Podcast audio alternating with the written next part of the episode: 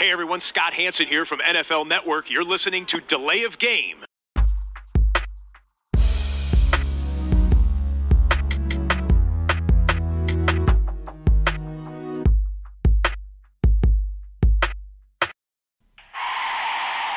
of game. Offense. Five-yard penalty.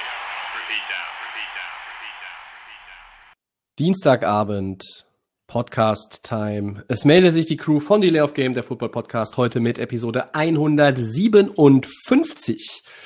Und für unsere letzte Ausgabe vor dem Fest, ja, es gibt noch mal Podcast-Futter für die Feiertage. Falls ihr zwischendurch mal Zeit habt zwischen Essen, Trinken, Geschenke auspacken, Geschenke verteilen und so weiter und so fort. Ja, haben wir noch mal für euch was aufgelegt. Natürlich, Pflichtprogramm. Äh, Und dazu begrüße ich ganz herzlich den Christian. Hi Tobi. Äh, Und schon leider in der Weihnachtspause und daher nicht dabei heute, das ist der Max, ähm, der aber eine Botschaft äh, gesendet hat, äh, schriftlicher Natur allerdings. Jetzt äh, erwartet bitte hier keine ähm, Audioeinspielung. Ähm, also er hat geschrieben, ich wünsche allen Hörern und natürlich Tobi und Christian frohe Festtage. Vielen Dank, Max. Das wünschen wir natürlich auch. Und ähm, ja, Christian, äh, meine Frage an dich, ähm, bevor wir zur Bierfrage kommen. So, hast du sagen, schon, die Bierfrage hast du schon alle, hast du schon alle Geschenke eingepackt? Ich weiß ja, du bist ein riesen Weihnachtsfan. Das ist ja der, quasi dein Lieblingsfest im Jahr, ne? Genau, ich bin ein ganz großer Weihnachtsfan und ich habe schon äh, eingepackt, jawohl. Okay. Ähm, äh, die Delay of Game Hörer könnten natürlich jetzt irgendwie vermuten, dass du hauptsächlich Bier verschenkst, ähm, aber ich glaube, das stimmt nicht. Nein, nein, das ist, äh, ist kein Bier dabei. Okay, also, also was prinzipiell auch damit zu tun hat, dass du natürlich auch äh, an mehrere Kinder äh, Geschenke äh, verteilst und nicht nur an Erwachsene und das wäre dann kontraproduktiv, aber gut. richtig. Ähm, Ja. Müssen wir jetzt nichts entlocken hier, Tobi. Nee, nee, nee, das so ist ja- ich sage hintenrum sonst noch irgendwie hier, äh, ne, kurz vorm, kurz vorm Fest noch irgendwas rauskommt, was besser noch im Verborgenen geblieben wäre. Ja. Ähm, aber hast du auch einen Weihnachtspulli irgendwie so mit Leuchtschrift Nein. oder sowas? Äh, besitzt du Nein. gar nicht, ne? Nein. Ich, ich besitze das auch nicht. Ich, ich habe mir in den letzten zwei, drei Jahren immer mal überlegt, ob ich mir sowas mal kaufe, aber dann habe ich gedacht, nee. Also, außer ich wäre bei der Darts-WM und ähm, da ist es ja auch irgendwie immer der Hit gewesen bei den Zuschauern. Damals, als noch Zuschauer bei Sportveranstaltungen waren, die Älteren werden sich erinnern. Ähm, aber gut, kein Weihnachtspulli, äh, aber ich habe ein Winterbier und damit Hm. perfekte Überleitung zur Bierfrage und zwar vom Brauprojekt 777 aus Förde, ist ja hier nicht ganz so weit weg. Und ähm, ja, was, was, was steht da drauf? Es ist ähm, äh, vollmundig, obergärig mit weichem Charakter und weicher Hopfennote, perfekt für den Winter. Ähm, es sieht auch jetzt, äh, naja, wie soll ich sagen, so ein, von der Farbe her Mischung zwischen Alt und IPA. Und ich äh, warte aber mal, bevor ich äh, das Glas erhebe, was du heute hast. Ja, ich habe einen Guinness. Oh, Ich bin ja ein großer äh, Guinness-Fan auch im Pub normalerweise, aber jetzt auch mal zu Hause. Das ja. sind ja diese aus der Dose mit dem äh, Kunststoffblock da drin, dass er sich auch diese Schaumkrone ergibt. Ist ganz gut. Ah, okay. Ähm, ja, ich bin ja kein großer, kein großer Guinness-Fan, aber äh. Christian ich würde vorschlagen, dass wir irgendwann tatsächlich mal äh, einfach, ein, das, einfach nur mit dem Max mal wieder, wenn es dann geht, äh, und wir alle, äh, keine Ahnung, geimpft sind oder ähm, zumindest zwei Drittel von uns oder wie auch immer, dass wir dann äh, so eine Podcast-Folge mal im Pub aufnehmen. Das könnten wir einfach auch mal machen. Ja, So. komm. So, jetzt nicht mit möglich sein. Zuschauern, sondern einfach nur wir drei setzen uns dahin äh, in die Ecke und dann ähm, kriegen wir das Guinness und das Kill Kenny auch ganz frisch. Gut, aber erstmal äh, Winterbier Prost. gegenüber Guinness. Prost. Ja, ich glaube, wird ein guter Podcast heute. Ähm, Episode 157. Also, ja, mir hat das Wochenende Spaß gemacht. Also ich denke, es gibt eine Menge zu besprechen, Tobi. Ja, es gibt eine Menge zu besprechen und vor allen Dingen ist jetzt ja so dieses zwei Spiele noch bis zu den Playoffs und es wird Ja. langsam klarer und die, und es geht um die Position und vieles kann sich jetzt schon entscheiden. Und äh, ja, wem die Verwandten, die eigenen irgendwann auf den Keks gehen, der kann natürlich am 25. und 26. auch jede Menge Football schauen. Der Spielplan macht's möglich. So, ähm, das war die Bierfrage. Wir gehen in Woche 15 nochmal rein. Drew Brees ist zurück, Christian. Trotzdem haben die Saints 29-32 verloren gegen die Chiefs. Wie hat dir denn das Topspiel gefallen? Ich nehme mal stark an, du hast das als Einzelspiel mit deinen Lieblingskommentatoren du Ja, an dir angehört. Natürlich. Ähm, ja, ja habe ich ja schon mal wieder einen Treffer gelandet. Ähm, also, wie hat dir das Topspiel gefallen und was bedeutet das Resultat für das Playoff-Picture in der AFC und in der NFC? Ja, erstmal hat mir das Spiel gut gefallen. Es war am Anfang äh, erstmal von der Defense äh, dominiert. Äh, Kansas City hatte Probleme reinzukommen ins Spiel, sehr viel Druck, auch von der Saints Defensive Line ähm, auf Mahomes. Der musste da ganz schön äh, sich ganz schön viel bewegen und äh, ganz schön mobil sein, Mhm. um nicht gesackt zu werden. Lief da am Anfang nicht so reibungslos und umgekehrt äh, die Saints äh, Breeze brauchte erstmal um reinzukommen, die ersten Incompletions nicht ähm, nicht so ja, nicht on target gewesen, wie man sagt, und dann auch eine Interception geworfen. Und dann hat das Spiel immer mehr die, die Offense auf Fahrt aufgenommen. Mahomes hat ein paar verrückte Würfe gemacht oder die nur er machen kann, wirklich. Also sehr beweglich, nochmal ein Pass Rusher ausgewichen, äh, in der Bewegung einen Receiver ge- angeworfen und äh, ja, wirklich äh, MVP-mäßig, Mahomes-mäßige ähm, Würfe dabei gehabt.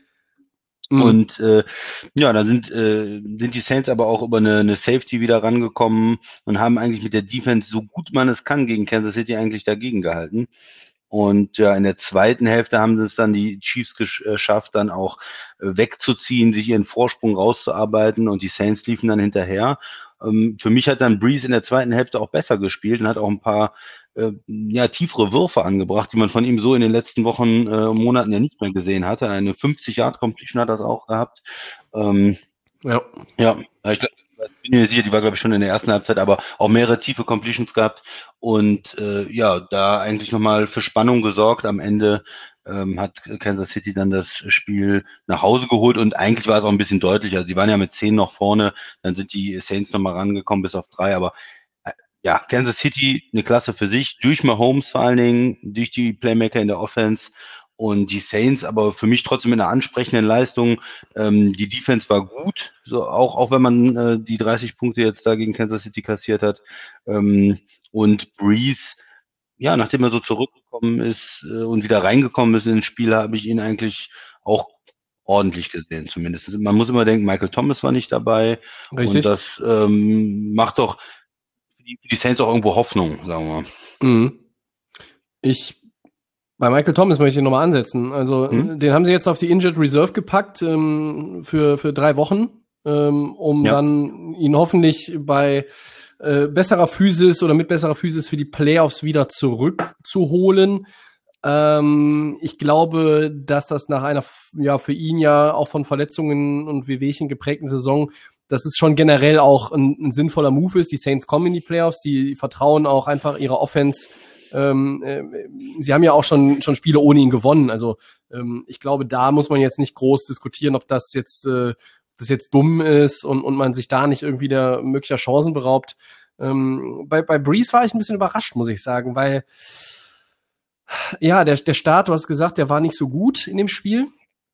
Hat Nee, den, wirklich den. Ja, den, am den Rhythmus am, am Anfang nicht gehabt. Ich glaube, er hat äh, so viele Incompletions zum Start gehabt wie noch nie in seiner Karriere. Ja, ich glaube ähm, sechs oder so ja. zum Start, ne? Ja. Ja, und ähm, aber äh, was, was ich komisch finde, er hat, genau wie du sagst, er hat diese äh, tiefen Pässe teilweise angebracht und er sagt hinterher aber, äh, da war er nicht so zufrieden. Also natürlich mit dem Ergebnis sowieso nicht, aber auch mit Mhm. sich selber nicht, weil er hat gesagt, ich habe ein paar Fehler gemacht und mehrfach weite Pässe forciert, anstatt den sicheren äh, zu wählen, also underneath und dann gucken, äh, wa- was habe ich da in der kurzen und in der mittleren Distanz äh, offen, ähm, welche Matchups gefallen mir da, wo, wo hat jemand vielleicht auch den Verteidiger ähm, ja, mit, mit seiner Route geschlagen ähm, oder auf der Route geschlagen? Und das finde ich ja schon ein bisschen merkwürdig, weil wir diskutieren immer alle ähm, darüber, egal wo, ähm, egal auch in welchem Medium, dass die, dass diese tiefen Pässe nicht mehr kommen.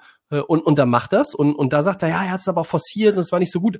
Das, Ja, ist ja glaub, irgendwie so ein bisschen Ja, ich glaube, passt nicht zusammen, ne? vielleicht auch über seine äh, Completion Percentage. Er hat ja nur 15 von 34 gehabt, Ja, äh, unter, unter 50 Prozent. Das ist natürlich für Breeze, der eigentlich immer in diesem 70 Prozent Bereich ist, äh, es, ja, es ist das natürlich ein, ein ganz außergewöhnliches Spiel gewesen. Er ja, hat ein paar tiefe äh, Pässe angebracht, aber er hat auch viele äh, Incompletions dann einfach gehabt und da war er vielleicht nicht so zufrieden. Ich fand's zumindest ein ganz gutes Zeichen, auch mal so ein 50-Yard-Wurf wieder ähm, ja, aufs Tape zu bekommen, dass dann auch die anderen Mannschaften sehen, oh, Moment, wir müssen auch tief aufpassen. Er kann es trotzdem. Er ähm, kann die tiefen Pässe bringen. Und ich, ich finde es eigentlich gar nicht so schlecht äh, von, von Breeze her äh, Mhm. gesehen. Drei Touchdowns, eine Interceptions, die er ganz am Anfang war. Danach ähm, lief es ja eigentlich ganz gut. Ja, Ja, also und, wenn du die äh, ersten sechs, sieben Incompletions äh, rausrechnest, dann, dann ist er, ist er bei über 50 Prozent immerhin. Ja. Ich meine, Mahomes war jetzt auch nicht mit, mit überragender ähm, Percentage. Nee. Äh, aber Viermal äh, gesackt worden, ne, Mahomes du- auch ja, einfach wegen dem Druck. Also die, die Saints Defense da, hat so gut ne? gespielt, wie man gegen Mahomes nur spielen kann. Ne? Sie haben Druck Fand ich schon, aufgebaut. äh, sie haben ähm, auch äh, Turnover mit Fumble äh, provoziert und äh, das ist dann Romo hat das, hat das auch ein paar Mal auch analysiert. Sorry, wenn ich Ja. hier reingrätsche, Tobi, Nee, aber gerne. was wichtig ist, äh, er hat immer gesagt, die spielen mit zwei Safeties tief, äh, weil man einfach gegen die schnellen Receiver, gegen Hill, gegen Watkins, gegen Kelsey, muss man äh, den Pass die ganze Zeit spielen, die ganze Zeit mit zwei Safeties äh, tief spielen, äh, sonst wird man geschlagen. Wenn man äh, mit den Safeties äh, den Lauf spielt, wenn man dann Mhm. nach vorne kommt, äh, dann, dann äh, können die Corner das eins gegen eins nicht auflösen. Und von daher war die Struktur, glaube ich, von den Saints genau richtig. Damit ist man natürlich offen gegenüber dem Lauf, aber dann haben sie Kansas City quasi eingeladen, haben gesagt, okay, dann lauft halt gegen uns. Ähm, das ist uns lieber, wenn wir jetzt hier den sechs Yard Lauf kassieren und dann äh, das Ganze zehnmal in Folge, als dass wir die Big Plays äh, kassieren und die wollen wir versuchen, mh, ja, im Zaum zu halten und sie haben halt insgesamt nur in Anführungsstrichen 250 äh, Yards abgegeben gegen Mahomes, was noch respektabel ist, würde ich sagen. Ne? Gleichzeitig 180 äh, gegen den Lauf.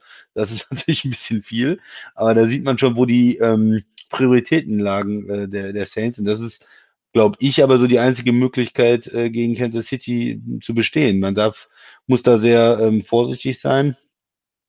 Ja, und, mit, und, und die Defense ähm, versucht mit der Front Four so viel Druck aufzubauen auf, auf Mahomes, dass man nicht blitzen muss und, und die Safeties äh, tief spielen kann und dann schauen, ob die vielleicht Fehler machen im Laufe von einem Drive, ob die ähm, ja, äh, unvorsichtig werden oder ungeduldig werden und dann vielleicht was zu forcieren äh, oder ob sie wirklich auch beim Lauf bleiben.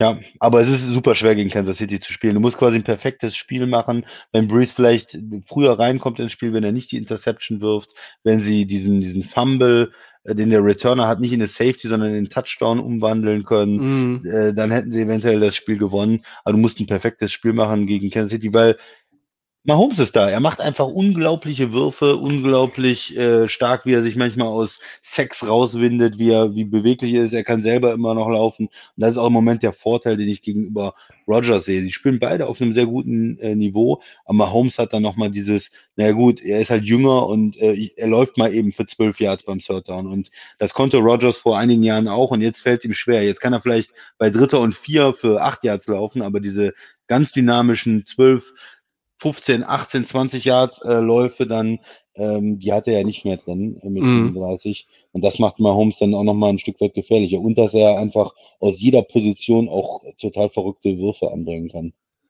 Ja, diese Sidearm-Throws oder äh, so ein bisschen auch, äh, manchmal, einige wirken teilweise auch aus der Bewegung raus wie Jumpshots beim Basketball. Ja, genau. Wie ein Ähm, Point Guard ist er da manchmal mit so einem. Ja, und, und, und für eine Defense in der NFL kann es halt nur das, das Mittel geben, wie du zum Beispiel auch, wenn du gegen, gegen absolute Topstars in anderen Mannschaftssportarten spielst, wie zum Beispiel im Fußball dann, ne? Du kannst äh, nur versuchen, die einigermaßen im Schach zu halten, aber du kannst solche Leute einfach aufgrund ihres Talents, ähm, ihrer, ihrer Stärke, ihrer Dominanz, du kannst sie nicht komplett rausnehmen. Und wenn du gegen Kansas City bestehen willst, ähm, und vielleicht ist es ein bisschen die Blaupause für die anderen, dann musst du, wie du schon gesagt hast, du musst den Druck aufbauen, du musst vorne ran, du musst auch die Safeties aber hinten stehen haben. Du, kann, du kannst jetzt auch nicht mit äh, im, im Greg Williams-Style ähm, Ja. äh, da jedes Mal äh, mit, mit, allem, mit allem Mann nach vorne gehen. Dafür sind diese Ähm, Receiver zu gut und zu Dafür schnell. sind die ne? Receiver zu schnell dann an- one-on-one an dir vorbei. Äh, Und auch der Release von Mahomes ist natürlich äh, unfassbar gut. Klar, er hat diese, diese Fähigkeit, die, die Plays zu verlängern, ähm, indem er scrambled, indem er sich auch nochmal aus, Tackle, aus dem Tackle vielleicht dreht, der da schon kommt, oder aus dem Sack dreht. Das ist einfach ja auch was. Er ist jung, er ist ähm, äh, so gebaut, dass er auch agil ist. Äh, Und dann ist es unheimlich schwer, weil, weil du kannst nur vielleicht ein, zwei, drei Punkte irgendwie abdecken als Defense, selbst als Saints Defense. Du kannst aber halt den Mahomes nicht auf allen äh, Zylindern irgendwie rausnehmen. Also du kannst ihm nicht alles wegnehmen. Ähm, mit, egal wie gut deine Defense ist. Und ähm, bei den Chiefs, äh, kleiner Punkt noch, ähm, Clyde Edwards Hilaire fehlt natürlich jetzt mindestens mal bis zum Start der Playoffs. Äh, da gibt's Hoffnung, dass er da wieder äh, wiederkommt. Das ist ein ähm, in der Offense vielleicht nicht der entscheidende Mann für Kansas City, ähm, weil ich auch glaube, dass zum Beispiel Le'Veon Bell ähm, dann die eine etwas größere Rolle einnehmen kann. Er hat jetzt auch schon, ähm, ich glaube, 80 Scrimmage Yards äh, und Roundabout und einen Touchdown gehabt oder, oder irgendwas zwischen 70 und 80. Ähm, aber auch da muss man noch mal ein bisschen drauf achten die nächsten Wochen. Ähm, aber zu den Saints ist mir noch was, ähm, äh, wollte ich dich noch was fragen. Und zwar, ja. sie sind im dritten Quarter dann mit dem Touchdown direkt im ersten Drive in Führung gegangen. Da waren sie 15, 14 Richtig. vorne. Ja. Ähm, da hatte ich kurz das Gefühl, sie können dieses Spiel gewinnen. Hattest du das auch oder hattest du das zu keinem Zeitpunkt? Hm. Nee, doch, ich hatte, ich hatte das auch. Also auch in der ersten Halbzeit, wo man, wo sie da am Ende ähm, äh, diesen, diesen Fumble beim Punt hatten schon und wo sie dann äh, rangekommen sind auf 14-9, ähm, mhm. da habe ich mir auch gedacht, hm, vielleicht ist das so ein Spiel, wo Kansas City zwei, drei Turnover hat, wo sie ähm, nicht so hundertprozentig konzentriert sind wo es vielleicht reicht. Und wo sie 15, 14 vorne lagen, doch, da hatte ich, hatte ich auch das Gefühl, das kann in beide Richtungen gehen. Aber dann kommt natürlich direkt so eine Antwort von Kansas City ja, mit eben. dem äh, mit dem Touchdown direkt da 75 Jahre Touchdown Drive bam, Mahomes ähm, wieder, wieder überragend. Ähm, den, den Third Down Touchdown Pass was glaube ich, oder was Second and Goal, ähm, ne, Second and Goal war es, glaube ich, äh, Wahnsinnswurf dann. Und äh, dann denkst du dir direkt wieder, okay, äh, Kansas City, die sind ja auch die Meister von hinten zu spielen, selbst wenn ähm, New Orleans in Führung ist, ist ja keine Führung sicher gegen Kansas City. Und so wie der Mahomes dann da reingearbeitet hat in, der, in das Spiel, wie er sich da reingearbeitet hat und wie er äh, geworfen hat, da wusste man auch, hm, also mhm. da müssen die schon mit zehn Punkten am Ende führen, äh, New Orleans, damit sie das ähm, gewinnen, weil sonst kommt er nochmal zurück und, und gleicht aus oder geht in Führung. Ja. Was bedeutet das fürs Playoff-Picture? Ähm, was, also die Chiefs haben das First Round ja nun äh, auch dank der anderen Ergebnisse äh, fast sicher. Äh, die haben ja zwei Spiele ja. Vorsprung ähm, und, und für die Saints bedeutet es, dass sie die Packers vermutlich nicht mehr abfangen, weil sie sind einen, einen Sieg hinten und haben den direkten Vergleich verloren. Ne? Genau so ist es. Also es ist für, für Kansas City eigentlich jetzt äh, der, der Number One Seed in der AFC ja, müssen nur noch äh, einmal gewinnen, dann, dann reicht es, glaube ich. Ja, definitiv. Und äh, bei, bei den Saints, die haben ja eigentlich letzte Woche, diese Kansas City-Niederlage hatte man ja vielleicht so ein bisschen ähm, einkalkuliert auch oder kann man verlieren, aber das äh, jetzt kombiniert mit der Niederlage gegen, gegen Philly, Philly hm. das tut natürlich dann weh und ja, Green Bay äh, ist auf dem Number One Spot, wie du das gesagt hast, die haben den direkten Vergleich in der Saison gewonnen und ähm, haben jetzt ein schweres Spiel gegen Tennessee. Das könnte natürlich durchaus sein, dass sie das verlieren, aber haben dann noch ein Spiel gegen Chicago und brauchen nur eigentlich nur eins von beiden, Richtig. Äh, um, um da durch zu sein. Wenn sie das Chicago-Spiel gewinnen, reicht es auf jeden Fall. Also ja, sieht schon so aus, als hätten, würden die Saints den äh, Number One Spot dann nicht bekommen. Aber für die Saints ist es wichtig, gegen Minnesota und Carolina jetzt auch zuzusehen, dass sie Platz zwei in der NFC halten. Ähm, denn äh, Seattle ist jetzt auf derselben Höhe aktuell, ne? Und, ja. und das, äh, dass man dann in, ja, wenn es tatsächlich darum geht, ähm, in der zweiten Playoff-Runde von den Seedings her äh, die zwei gegen die drei, dann hättest du natürlich schon gerne nochmal ein Heimspiel und dann nicht auswärts, ne? Weil äh, fehlende Zuschauer hin oder her, aber wenn du, wenn, wenn die Seahawks die zwei sind und die Saints sind die drei und die fahren dann nach Seattle, spielen sie halt nicht drin. Ja, klar. Und ja, nicht, klar. ne, haben nicht die gewohnte Umgebung und so. Also der Nein. Heimvorteil ist vielleicht ein, in den Playoffs, äh, oder nicht vielleicht, sondern wahrscheinlich ein, äh, ein, ein, ein viel geringeres, äh, eine viel kleinere Trumpfkarte sozusagen als in früheren Jahren. Aber für New Orleans ist es einfach dieses, äh, wo spielst du? Ne? Also das ist halt genauso wie, wie Teams aus Kalifornien äh, in den Playoffs nicht unbedingt gerne in Green Bay spielen wollen. Mhm. Ähm, äh, schöne Grüße an die Rams oder Florida-Teams wie, wie die Buccaneers. Äh, und, und da sehe ich dann für, für New Orleans einfach auch den Ansatz. Ne? Also Platz zwei musst ja. du jetzt schon mit den zwei Siegen einfach holen. A, ähm, First Round ist weg, aber dann kommst du wieder äh, gut rein, eingegroovt in die Playoffs rein mit diesen zwei Siegen. Äh, und ja. der und noch vielleicht im Hinterkopf, dass du auch dann gegen Kansas City ganz gut gespielt hast. Ähm, für, ich finde, für die Saints ist es schon wichtig, die zwei statt ja, die drei. Sehe seh ich auch so. Der, äh, normalerweise sagt man ja, äh, ein Heimrecht sind ungefähr drei Punkte wert. Ne? Vielleicht bei manchen Teams sogar dreieinhalb. Ähm, Mhm. wenn, die, wenn die normal gleichwertig werden, würde man denen dann die als dreieinhalb, drei oder dreieinhalb Punkte Favorit sehen. Ne? Manche wie die Saints, die ja wirklich einen sehr guten Heimvorteil haben, oder Seattle äh, oder vielleicht auch Green Bay, sogar mehr als drei. Und dieses ähm, Jahr jetzt ohne Fans, da würde ich denken, das Ganze ist mindestens halbiert, vielleicht ist es nur ein Punkt.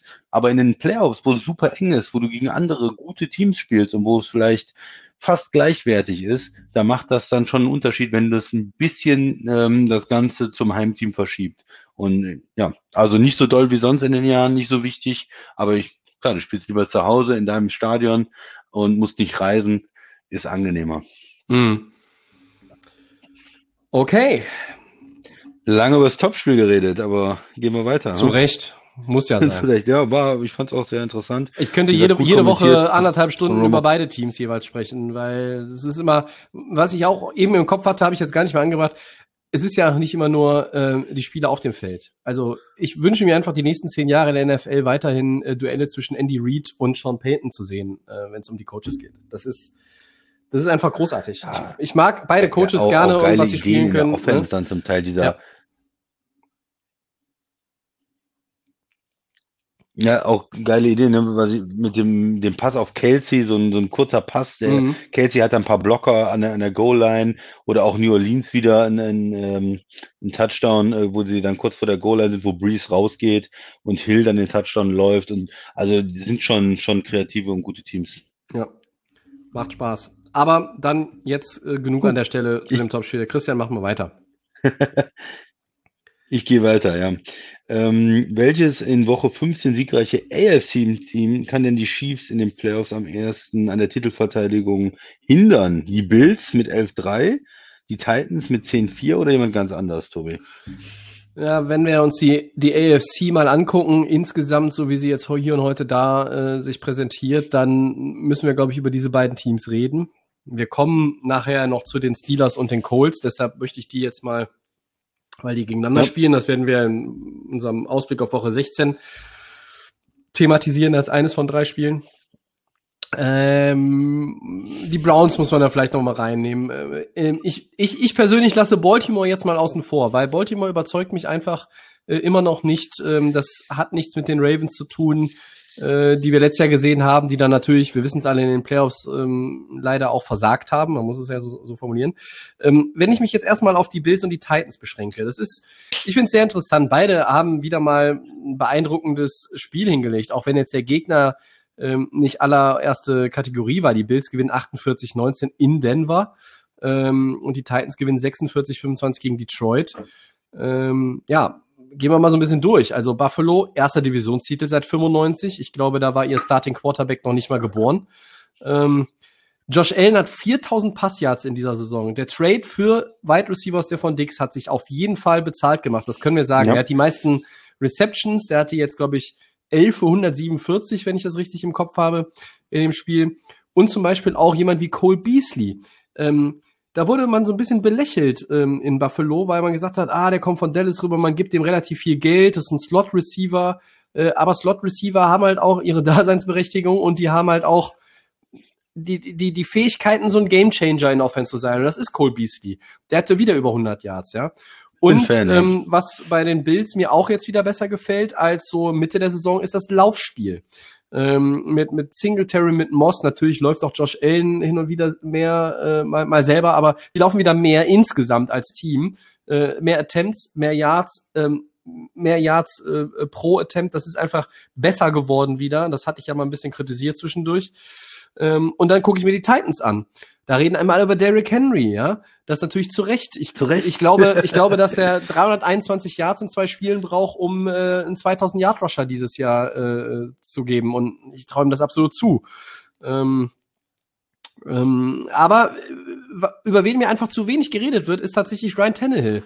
Der spielt eine Top-Saison. 31 Ja. Touchdown-Pässe. Äh, das ist Platz 5. Und die vier Leute, die mehr geworfen haben, heißen Aaron Rodgers, Russell Wilson, Pat Patrick Mahomes und Tom Mr. Ziege Brady. Ja, dann hat dieser Tannehill nur fünf Interceptions. Er hat ein Quarterback-Rating von 110,4. Das ist Platz vier in der NFL. Und die Titans als Team haben nur neun Turnover in 14 Spielen. Das ist Platz eins zusammen mit den Packers. Ja, ähm, ganz toll bei beiden die Offense. Hat man jetzt, habe ich jetzt ausführlich äh, ähm, ein Ja. paar Zahlen auch mir, mir extra rausgeschrieben. Aber bei beiden Teams habe ich auch meine Zweifel in Bezug auf die Defense. Ja, Tennessee gibt fast 26 Punkte im Spiel äh, pro Spiel ab. Buffalo etwas mehr als 24. Ähm, nun ist jetzt die Abwehr der Chiefs, um jetzt den, den Vergleich mal zu setzen, auch nicht unbedingt mega gut. Die Chiefs sind aber immerhin die Nummer 8 in der Scoring Defense. Ähm, wenn ich jetzt dann aber mir das so angucke, ähm, ich mag Cleveland auch, ja, und, und ich glaube, Cleveland spielt einfach eine super Saison. Ich freue mich tierisch für die, dass sie in die Playoffs kommen, mutmaßlich, und dass sie einen Winning Record haben und, und so weiter und so fort nach so vielen Jahren. Äh, super Rush Offense. Ähm, und auch Mayfield in den letzten vier Spielen, glaube ich, zehn äh, Touchdown-Pässe, nur ein Pick. Aber ich traue Tannehill und auch Allen in den Playoffs dann leider, muss ich in Anführungszeichen leider sagen, oder in Klammern, äh, mehr zu als Mayfield. Ja? Ich, ich mag Cleveland. Ich bin irgendwie auf diesem Browns-Hype-Train. Ähm, aber ich muss dann leider entweder Tennessee oder Buffalo sagen. Äh, und da kann ich mich noch nicht so richtig entscheiden, ähm, wem ich denn wirklich zutraue, äh, am ehesten zutraue, den Chiefs ein Bein zu stellen. Ähm, wenn ich mir die Offense angucke und wie ausgewogen die ist, müsste ich fast Tennessee sagen. Ähm, Ich glaube, ich, vielleicht kann ich dir helfen. Ich glaube, beide Teams würden anders äh, von der Strategie herangehen. Also wenn es anders äh, als, du meinst anders als bisher in der Saison oder? Äh, Nee, anders gegen, also die, das sind andere Teams. Also so. für mich ist Buffalo, die würden in wirklich äh, äh, versuchen, mit Kansas City mitzuhalten in der Offense. Die kommen ja dieses Jahr mit ihrer Pass-Offense, Mhm. mit Allen, mit ihren Receivern, du hast es gesagt, und die würden sagen, komm, Mahomes, so, wer macht zuerst 40 Punkte? hier? Also du meinst, du Also, meinst schon, schon äh, McDermott geht hin und sagt Visier auf und dann äh, Feuer frei. Ja, ich denke, das wäre ihre, ihre Chance, weil sie dieses Jahr von der Offense so gut sind, ähm, dynamisch sind und da geht's darum, dann äh, Punch, Punch, Gegenpunch, Touchdown hin und her. Also so ein bisschen, Äh, und- so ein bisschen Schwergewichtsboxer, die, die, die Deckung Ja. runterlassen und sich gegenseitig auf die 12 hauen und mal gucken, wer zuletzt stehen bleibt. Absolut. Und dann hofft man vielleicht, dass in der Defense doch irgendwer äh, mal ein Play macht, dass Mhm. äh, ein White einen Pick holt oder ähm, Da setze ich schon ja, mal den Honey Badger ne- dagegen auf der anderen Seite. Ja, sonst hat man nicht so viel, nicht so viel äh, Hoffnung, glaube ich. Das Ja. ist so ein richtiges Offensivspektakel. Und ich glaube, bei Tennessee, ähm, die haben ja auch eine sehr gute Offense, wie du es gesagt hast, aber das ist eine andere Philosophie. Da ist doch die Philosophie, Moment, wir machen das äh, Spiel mal langsam.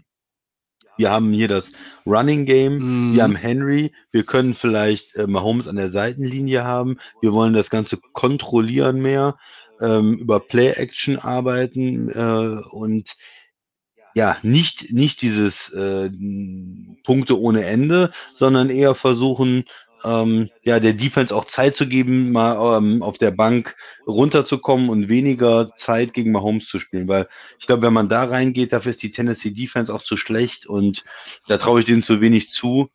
Ähm, ja, und ich, wenn Tennessee mal zehn Punkte hinten ist, dann wird es für die schon immer ein bisschen schwieriger.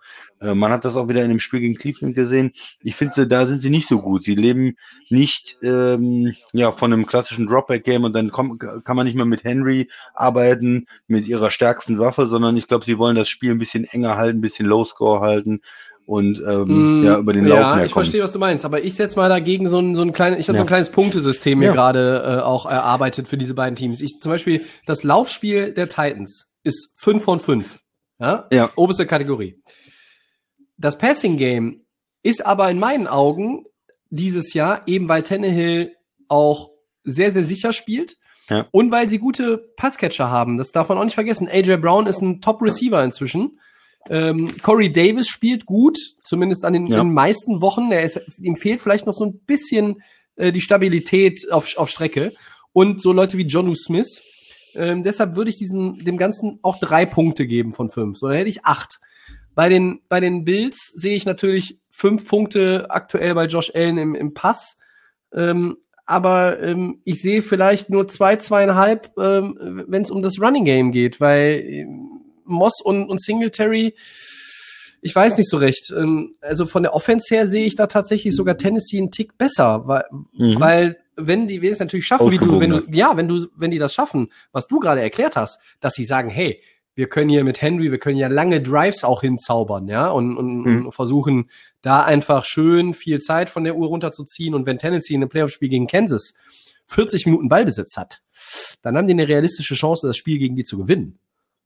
Also, wenn du mit den 40 Minuten Ballbesitz natürlich auch Punkte machst, wenn du immer nur bis in die Red Zone kommst äh, und dann da irgendwie aber gestoppt wirst oder Fehler produzierst, ähm, gegen Kansas City brauchst du Touchdowns, das ist ja keine Frage. Zumal Goskowski ja auch mehr daneben schießt, als er trifft. Aber ja, ist ja so. Aber ähm, ich, ich wäre da so ein bisschen tatsächlich bei Tennessee. Ähm, aber wenn du mir jetzt natürlich sagst, äh, hier hast du 20 Euro äh, und äh, auf wen setzt du denn in dem Spiel Titans gegen Chiefs oder Bills gegen Chiefs? Ja, ich setze immer auf die Chiefs. Ne? Ja. Äh, ne? Aber wir fragen uns, wer kann sie am ehesten ärgern? Und da bin ich ein Tick tatsächlich bei Tennessee. Weil vielleicht auch ein bisschen mehr Playoff-Erfahrung in dem Team steckt als in dem Team von Buffalo. Durch die Bank. Mhm. Also wenn ich mir alle Spieler so zusammenrechne, vielleicht. Wahrscheinlich stimmt's nicht, aber ja. Also Tannehill hat natürlich Ja. noch ein bisschen mehr Erfahrung insgesamt, aber als Josh Allen, äh, einfach was die, was die absolvierten Spiele und Starts in der NFL betrifft. Aber gut, der bessere Quarterback ist immer noch Josh Allen. Also es ist unheimlich schwierig. Ähm, wen würdest du nehmen, wenn du einen von beiden nehmen müsstest? Eher Buffalo. Mm, Ich bin, nee, ich bin auch bei Tennessee, glaube ich, weil ich bin einfach ein, so ein Fan auch von, von Henry. Du weißt es ja, wie er die Saison wieder spielt, wie er letzte Saison gespielt hat. Das äh, macht, macht einfach wahnsinnig äh, viel Spaß. Also da, an der Offense habe ich, habe ich eine Menge Spaß. Ähm, ich glaube, das größere, ja, wie soll man sagen, Upside hat vielleicht Buffalo, Mhm. wenn Josh Allen wirklich so weiterspielt. Er hat sich ja immens gesteigert die letzten beiden Jahre.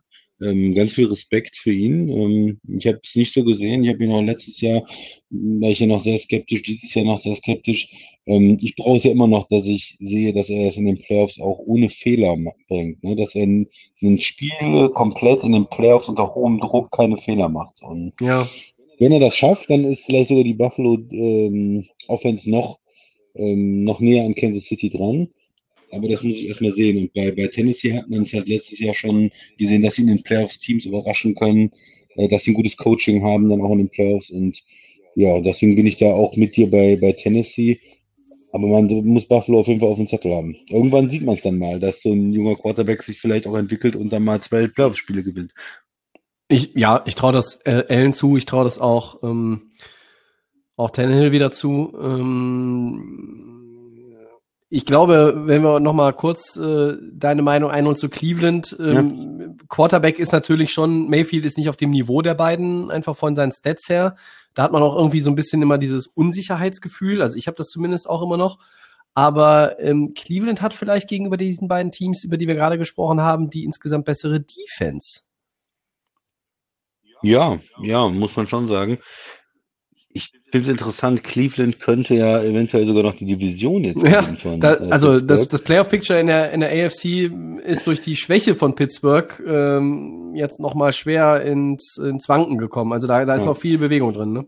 Cleveland hat ähm, am Wochenende ganz solide gespielt, ähm, einen einfachen Sieg gegen die Giants sich geholt, ähm, von vorne bis hinten da äh, ordentlich gespielt, aber auch nicht ja total begeistert. Ähm, von ein vernünftiger Sieg, der aber auch die ja die Sicht auf das Team jetzt sich komplett geändert hat.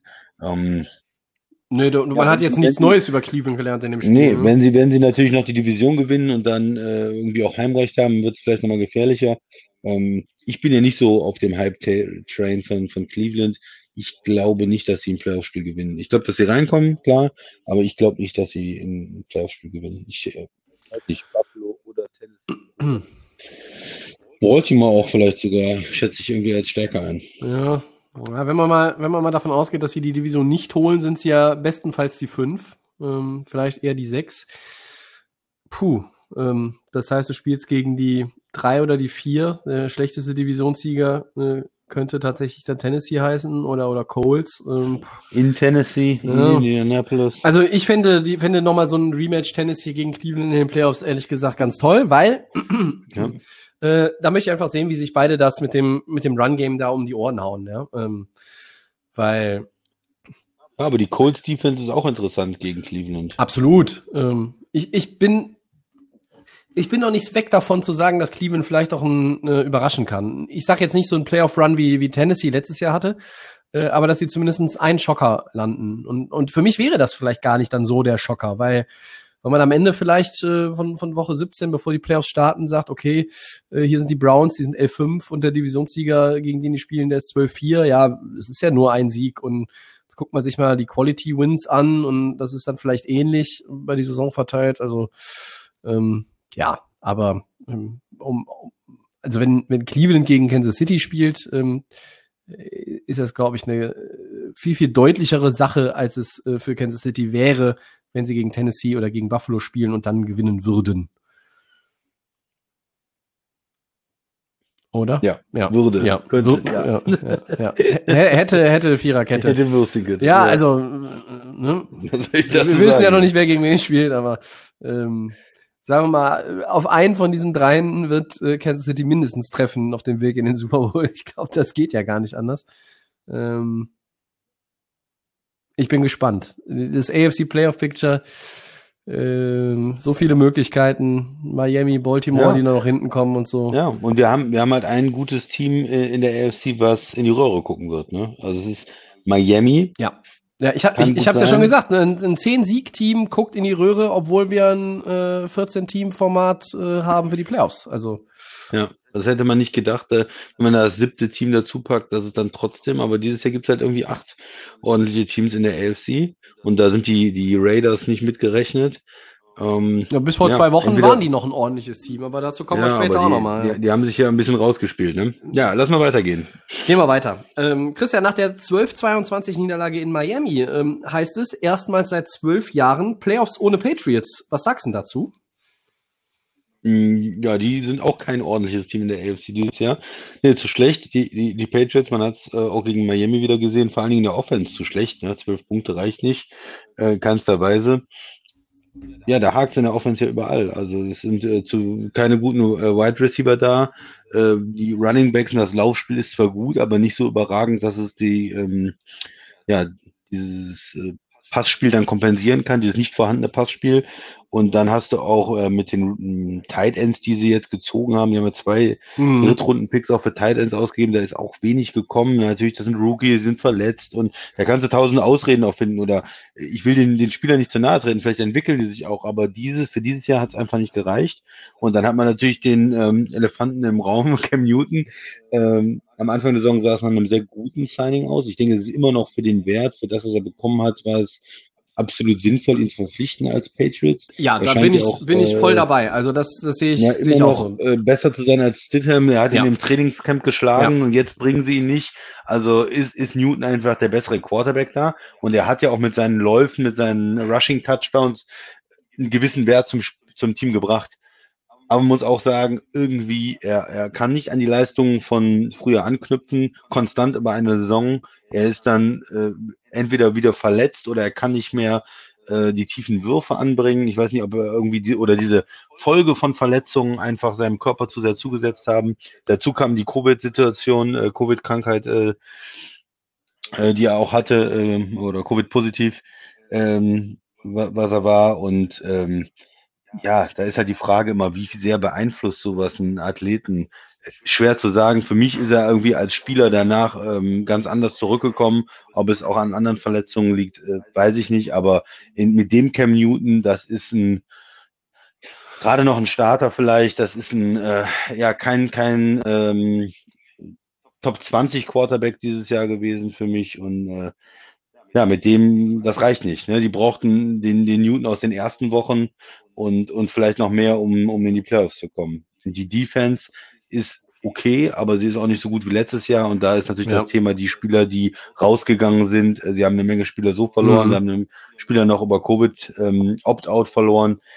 Ja, also es gibt eine Menge Gründe für, für die schlechte Saison ähm, in New England und, und für die Nicht-Playoff-Teilnahme. Tobi, wie siehst du es? Ja, ich möchte hier an der Stelle äh, tatsächlich mal ähm, Props an die Patriots geben. Ähm, zwei Wochen vor dem Ende der Saison ist klar, sie sind nicht in den Playoffs. Das ist jetzt nicht so die Riesenüberraschung. Ähm, du hast es angesprochen. Opt-outs, Verletzungen, mangelndes Talent. Ähm, mit dem Quarterback hast du der Value, das ist absolut in Ordnung, das ist völlig richtig.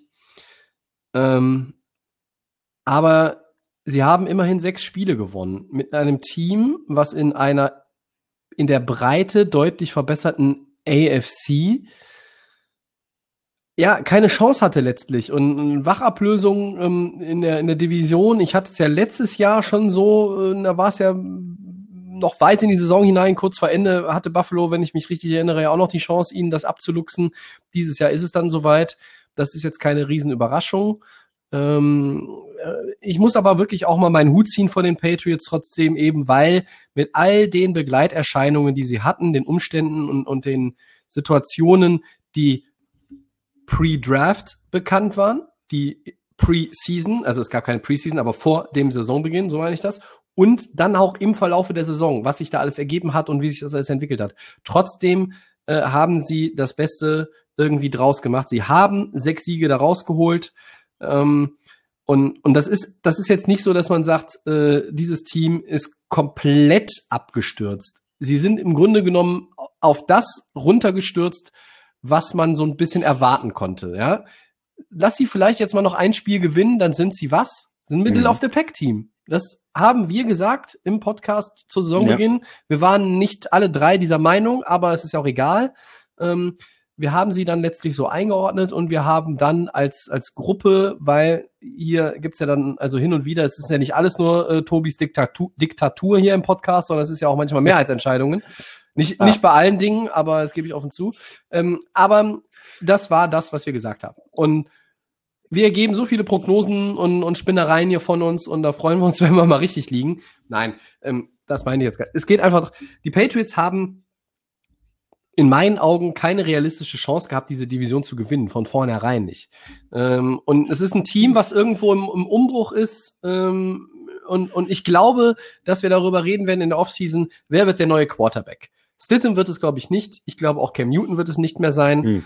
Ähm, ich weiß nicht, ob man vielleicht, je nachdem, was mit Stidham passiert, ob man Newton als, als Backup behält für ein weiteres Jahr und sagt, wir, wir holen uns hier einen anderen, weil, das habe ich ja auch schon ein paar Mal gesagt, die Quarterback- Landschaft der äh, National Football League wird sich in der Offseason gewaltig verändern. Es wird, es wird vielleicht Trades geben, es wird, ähm, äh, es gibt viele Free Agents, es wird viele Wechsel geben, es kommen auch natürlich wieder Rookies rein. Äh, ich prognostiziere schon mal vier ähm, Rookie Quarterbacks, die in den ersten zehn Draft Picks äh, über die Theke gehen. So. Und da wird sich auch in New England, glaube ich, was tun. Ich glaube, da muss man auch was tun, denn damit steht und fällt das Ganze. Ja, da, da muss man auf jeden Fall was tun. Und ich frage mich, ich bin ein bisschen verwundert auch mit Stidham, dass er überhaupt jetzt keine Action bekommt. Äh, die haben ihn vor der Kommt Saison so jetzt noch, oder? Hochgejubelt eigentlich. Ich kann sich daran erinnern, bevor Newton äh, nach Newton gegangen ist, war ja immer, ja, und wir sehen da viele nehmen. ja, aber Christian, wenn's ja, ah, wenn, den, wenn der Hausmeister so. Quarterback gewesen wäre, der erste Quarterback, der Starter ist nach Tom Brady, wird auf jeden Fall hochgejubelt. Das, also, und was heißt hochgejubelt, beziehungsweise steht total im Fokus. Ähm, Stark die hätten, geredet. Die hätten so, auch ja. irgendeinen vom, vom Straßenrand auflesen können äh, der eigentlich da Sozialstunden ableistet und dann hätte Belichick gesagt, weißt du was, anstatt Müll aufpicken am Mittelstreifen, kommst du einfach bei uns und spielst Quarterback. Dann hätten alle gesagt, ja. Oh, wer ist der Typ, was ist das für eine Lebensgeschichte, warum musste der den Müll aufsammeln und was hat Bill Belichick in ihm gesehen?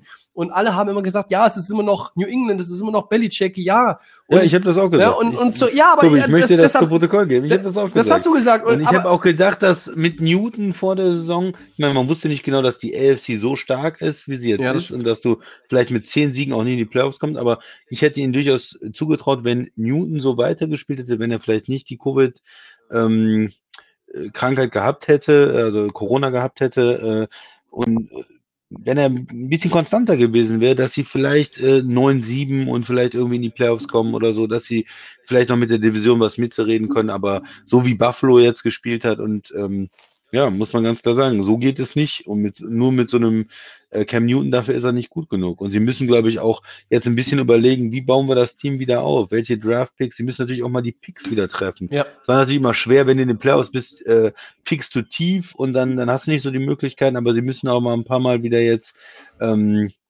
ja, gute, gute Picks landen. Ich denke, es ist immer noch Talent da in der Defense, es ist immer noch Talent da in der Offense, wenn alle zurückkommen nächstes Jahr.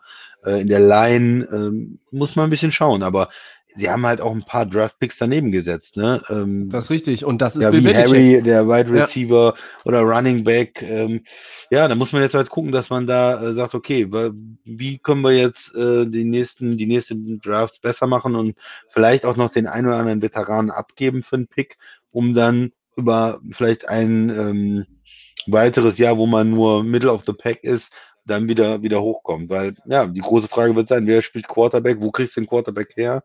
Ähm, nimmst du dir irgendwie so jemanden wie Wenz und versuchst ihn wieder aufzubauen, ähm, vielleicht, oder mm, so ein, so, ein, so ein Quarterback wie Mariota oder sowas, ja, also äh, oder versucht man im Draft hochzutraden, weil Mhm. ja, wo sie jetzt stehen, werden sie ja keinen von den großen College-Namen bekommen. Nein, nein, von den, von den Top Also wird zu 4 spät sein, ne? äh, Quarterbacks, das wird dann nicht hinhauen. Da müsstest du schon was opfern und hochgehen im Draft und, und da musst du wahrscheinlich relativ viel investieren. Ähm, aber auch da muss man nochmal abwarten, wie die, wie die Draft-Order letztlich dann aussieht nach der Regular Season. Es, äh, da Ich glaube, nur zum Spaß warten sie darauf, dass ähm, San Francisco sich für einen anderen Quarterback entscheidet, dass äh, Jimmy G Ja. irgendwie auf den Ja. Markt kommt und Ja. den schnappen sie sich den. Das, ich halte das für durchaus möglich. Ich habe das jetzt schon an mehreren Stellen gehört, dass das eine Option sein könnte. Ähm, und mit sein könnte, also konjunktiv, aber trotzdem, dass es, dass darüber nachgedacht wird. So. Und ich glaube, dass New England diesen, wie soll ich sagen, so ein bisschen diesen Soft Rebuild, ohne dass man jetzt komplett abstürzt, dass das relativ zügig über die Bühne gehen kann, um wieder Playoff Contention äh, damit, da mitzumischen, also um die Playoffs mitzuspielen, vielleicht auch reinzukommen. Weiß nicht, ob es nächstes Jahr schon ist, aber ähm, Quarterback äh, auch auf Receiver. Also Edelman hat schon gefehlt, aber es Ja, ist, es ist halt, es ist halt natürlich auch einfach, er ist ja nicht der, der Big Guy außen äh, eins Ja. gegen eins. Ein Keel Harry hätte das vielleicht werden können. Den haben wir jetzt, glaube ich, korrigiere mich, zwei Jahre gesehen. Ähm, du, Mhm. durch, Kaum Entwicklung. Durchbruch nicht passiert, richtig. Ja. Äh, und dass man da nochmal ansetzt. Äh, und ich mir auch irgendwie mal wünschen würde, dass man jetzt ein bisschen klarer wird, alles im Backfield. Also ich finde dieses äh, äh, Backfield by Committee ja hin und wieder ganz äh, faszinierend. Aber James White und Burkhead und, und Michelle und, und, und Damian Harris und weiß ich nicht, der Nikolaus und der Osterhase äh, und weiß ich nicht, der Schornsteinfeger von Belichick und also da mal irgendwie, die bräuchten mal wieder so einen, weiß ich nicht. Also zumindest, zumindest einen, der einfach auch eine Touchdown-Maschine ist, wie Garrett Blunt, der hatte dieses Monsterjahr in New England. Oder du bräuchtest mal jemanden, ähm, der einfach auch zumindest als First- und Second-Round-Back ganz klar Produktion dir bringt und den du immer einsetzt. Du brauchst einfach ein bisschen mehr Star-Power in New England auch, finde ich. Dieses, ähm, wir, wir kommen über das Kollektiv.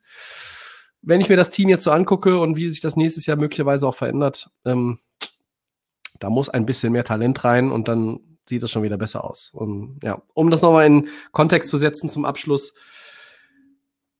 Erstmals seit 2000 wird die Bilanz der Patriots 8, 8 oder schlechter sein. Das heißt, sie verpassen damit auch den Rekord der Cowboys, die 20 Winning Seasons in Folge hatten. Da nochmal ein bisschen zur Einordnung, was das eigentlich bedeutet und welcher Streak da jetzt zu Ende gegangen ist. Und wir erinnern uns an das Jahr 2008, als sie ähm, Tom Brady in, gegen Kansas City in der ersten Woche verloren haben mit, ich glaube, Kreuzbandriss. Ähm, Ja. Und dann Matt Kessel müsste es gewesen sein, dieses Team zu 10 und 6 geführt hat, aber damals New England mit 10-6 einfach, auch das passiert, das passierte schon im Sechs-Team-Format natürlich, nicht in die Playoffs gekommen ist. Lang, lang ist Ja, und. Und äh, Harry hat übrigens unter 400 Yards in seinen zwei Jahren jetzt bei den Patriots. Äh, In Addition oder jeweils? In Addition. In Addition, ernsthaft? Ach du. Scheiße. Ja, den sollten sie. Karriere 42 Receptions für 394 Yards. Ach du. bis Woche 15 dieses Jahr. Ei, ei, ei. Das ist. Ähm, Er hat natürlich auch einige Spiele verpasst letzte Saison in seiner Rookie-Season. da braucht er Tyreek nur Hill nur zwei Wochen für. Und so. Hm? Ja, Ah, ja, ja, okay, ja, gut. ja. Also, wenn du, wenn du für den einen Siebtrunden-Pick bekommst, äh, sammel einfach einen Siebtrunden-Pick ein, Bill Belichick, weg damit. Vor allen Dingen, ja, ich glaube, ein Jahr lassen sie, der, gucken sie sich sicher. Er ein ernsthaft? Vielleicht mit, meinst du, ja, meinst du mit einem anderen Quarterback? Entschuldigung, aber der, ich meine, der Imperator hat ihn selber gedraftet. Der Imperator muss dann auch selber wieder besser draften. Er hat auch gesagt, nach dem Miami-Spiel, ich habe nicht genug getan, damit dieses Team gewinnt. Ähm, und äh, es war auch so ein bisschen auf die Saison bezogen. Naja, und Wenn Selvon Ahmed und Matt Brader zusammen 210 Yards gefühlt über dich drüber laufen, äh, dann weißt du, äh, dass du Ja. zu Recht nicht in den Playoffs bist. Front Seven ist zu schwach. Aber wir haben nichts über die Dolphins jetzt gesagt, ne? Äh, ja, zu denen kommen wir ja nachher auch nochmal. Ja, Ja. Gut, prima. Also Gut. Äh, zu dem Spiel kann man nur sagen, Chapeau, aber äh, das ist ja fast auch schon Gewohnheit, dass ähm, New England in Miami verliert. Das war ja die letzten Jahre häufig guten Zeiten so. Ja, ein Miracle, Miami Miracle, wir erinnern uns. Zwei Jahre her, drei Jahre, ich weiß es schon nicht mehr. So, Der, der Max letztes wüsste Jahr es. haben die doch. Letztes Jahr? Wann war denn dieses Monster-Play, wo Gronkowski am Ende Nee. noch den, nee, das das war zwei Jahre her, glaube ich, ne? gespielt. Nee, nee, das ist länger her, das stimmt. Aber ich habe hier was Schönes für dich, Tobi. Ja, hab ich bin mir gespannt. Noch eine Headline. Oh, noch eine Headline. Wir haben ja haben wir vier Headlines heute. Ja. Muss das sein? Ja, wa was hat dich denn, was hat dich denn, das ist extra für dich, was hat dich denn mehr überrascht? Die 2023 Niederlage der Rams gegen die Jets? Die haben gegen die Jets verloren, wirklich? Oder ist es ein Schreibfehler hier? Oder dass Washington auch mit äh, Quarterback Dwayne Haskins bis zum Ende im Spiel gegen die Seahawks geblieben ist? Ja, das ist eine einfache Sache, Tobi. Was hat dich mehr Ähm, überrascht? Ja, beides nicht so wirklich. Ähm, Beides nicht so wirklich. Äh, vielleicht, vielleicht hast du aber irgendwie was verpasst, aber also die Rams haben gegen Ja. die Jets verloren und die Jets hatten bis dahin noch richtig. keinen Sieg. Das war der erste Ja. Sieg der Jets dieses Jahr. Das waren die Ja. Ich war mir immer sicher, dass die Jets nicht 016 gehen und ähm, Kickoff war um 22 Uhr 5 deutscher Zeit am Sonntag und ich habe um 22 Uhr 3 noch äh, unter Zeugen gesagt, ähm, dass die Rams dieses Spiel nicht gewinnen werden. Und ich weiß, was alle, die uns zuhören, jetzt erwarten. Die erwarten jetzt einen absoluten Rams-Rant äh, vom Delay of Game Host, wie ich ihn über die letzten Jahre so oft zelebriert habe. Aber ich muss euch enttäuschen, kurz vor dem Fest. Ja, äh, ja, ist voller Enttäuschungen. Auch für euch, liebe Hörer, an dieser Stelle. Es gibt keinen Rant jetzt an dieser Stelle.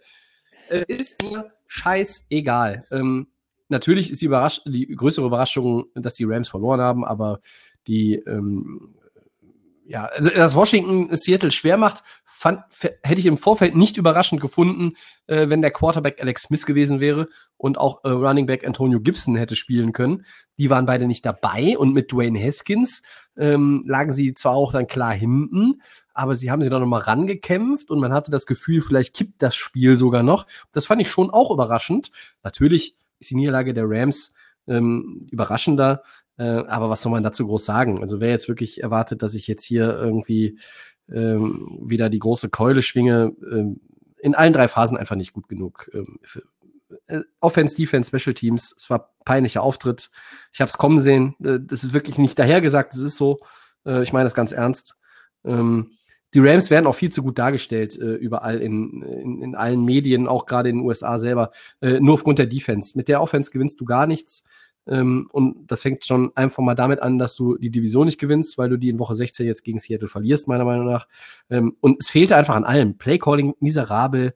Ähm, die ersten, die erste Halbzeit, und, und mehr möchte ich dann dazu, dazu ehrlich gesagt heute gar nicht mehr sagen. Äh, die erste Halbzeit, die Drives, die Drives in der ersten Halbzeit. Punt, Punt, Blocked Punt, Interception, Punt, Punt, Field Goal, leck mich am Arsch. Christian, jetzt bist du dran. Ja, ich, ich muss bei, also für mich ist natürlich die größere Überraschung die Niederlage der Rams gewesen, ganz klar, äh, dass Washington so ein Spiel spannend machen kann. Haskins ist klar der, der schlechtere Quarterback in Washington, aber die haben eine gute Defense und, und können es irgendwie Seattle auch vielleicht ungemütlich machen.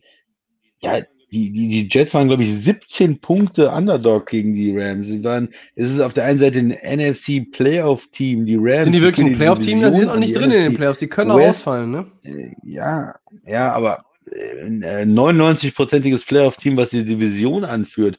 Und dann äh, hast du auf der anderen Seite die Jets, die eigentlich äh, tanken, die eigentlich äh, verlieren sollten, um ihren, ihre Chance auf den Nummer 1 Overall-Pick äh, ähm, zu, zu behalten. Jetzt sind sie äh, mit diesem Sieg äh, sind sie quasi, äh, haben sie die Jacksonville Jaguars an sich vorbeiziehen lassen. Ähm, was den Nummer 1 Pick angeht. Also äh, das ist doch ist doch Wahnsinn und äh, gegen wen haben die Rams da verloren, Tobi? Gegen gegen Frank Gore? Der, der ist so alt wie ich. Was soll das denn? das ist ja ein Wunder, dass der Mann überhaupt noch spielt. Der habe ich gesehen, der hat einen Touchdown gemacht gegen die Rams. Der hat am Ende, als es drauf ankam, noch das First Down geholt und um die Uhr runterzulaufen zu lassen. Ihr habt gegen Frank Gore verloren? Ja. achten, wie, wie alt ist der? 36, 37, 38 52 ist der, glaube ich, inzwischen. ist damit nur ein Jahr älter als Larry Fitzgerald. Ähm, ja, passiert. Was soll ich sagen? Es passiert.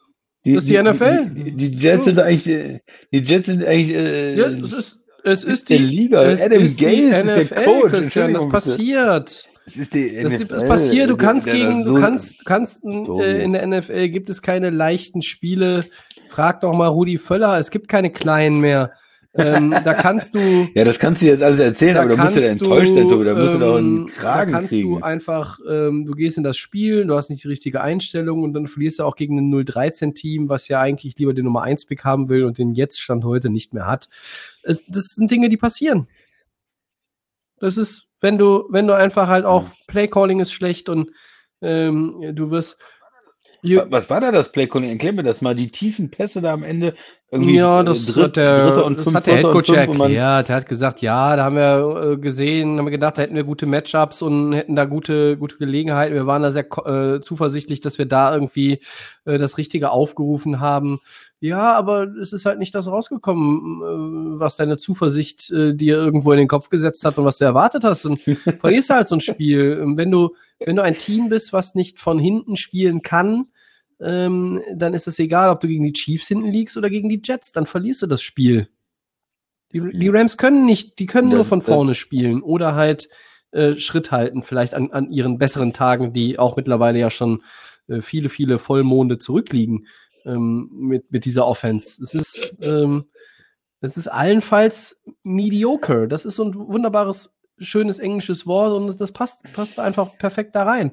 Ähm, und, und das Traurige ist ja vielleicht sogar aus Sicht der Rams-Fans, dass du, dass du verlierst, obwohl Jared Goff noch nicht mal der Hauptschuldige war. Also, weil du einfach, wie eben schon gesagt, du bist halt in allen drei Phasen des Spiels unterlegen gewesen. Ja, dann hast du halt gegen, gegen Frank Gore verloren, gegen Sam Darnold und gegen ein Team, was nicht gewinnen will. Es, das, es ist so. Aber die Rams werden, werden darüber hinwegkommen, weil sie werden sich in, in zwei Wochen dürfen sie alle in Urlaub fahren. Äh, dann haben sie gegen Seattle verloren und gegen Arizona und sind vielleicht noch Achter geworden in der NFC, dann bist du raus. Äh, und, und selbst wenn die Playoffs kommen, was soll denn der Käse? Es ist doch lächerlich. Du gewinnst doch ke gegen kein anderes NFC-Playoff-Team. Du gewinnst nicht mal gegen den Sieger der NFC East, egal wer das ist. Gegen die Giants hätten sie schon fast verloren in der Saison. Äh, als sie gegen Washington gespielt haben, war Washington fern, weit weg von dem Team, was Washington jetzt ist. Also, ich meine, warum soll man sich darüber aufregen? Enttäuschung? Was ist denn, was heißt denn Enttäuschung? Ähm, äh, also, ich finde jede Woche einen Grund, äh, um enttäuscht zu sein, wenn ich Football gucke. Entweder äh, äh, habe ich beim Pick'em abgekackt, äh, beim Fantasy abgekackt oder mein, mein Team kackt ab. Irgendwas ist immer. Äh, Enttäuschung, Enttäuschung. Das Jahr hat so viele Enttäuschungen parat gehabt, ähm, da kommt es auf so eine auch nicht mehr drauf an. Und dann sage ich nur Glückwunsch an die Jets. Wir haben verdient, gewonnen. Sie waren, und jetzt kommt der schönste Satz in bisher 58 Minuten Podcast heute, sie waren das bessere Team.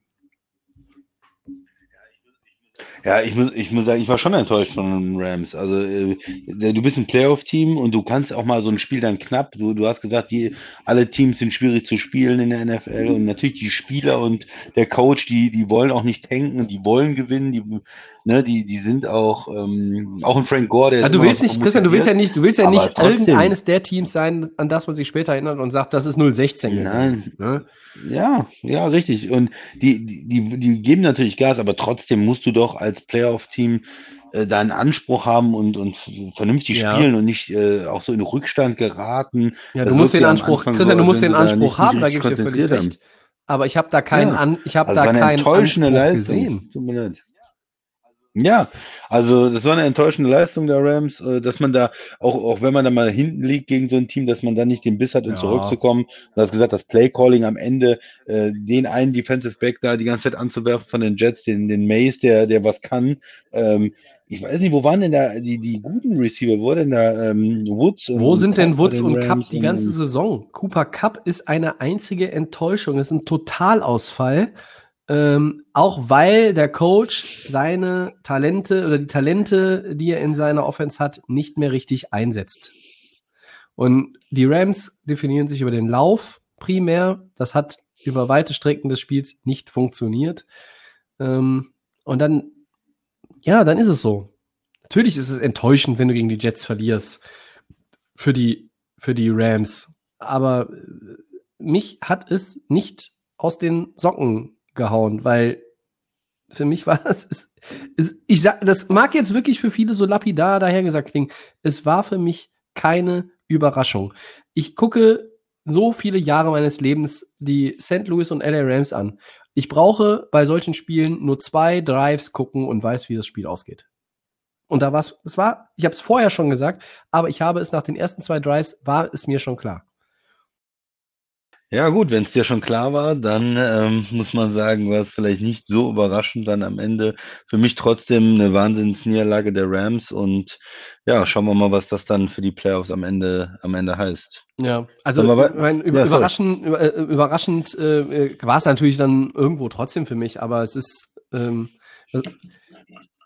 was am Ende dann einfach hängen bleibt, ist äh, ja, es ist tatsächlich einfach nur, es ist, es ist eine Peinlichkeit. Es ist, es ist die größte Ja. Peinlichkeit, die irgendeinem der anderen äh, Teams, die nicht Jets heißen, in dieser Saison passiert ist.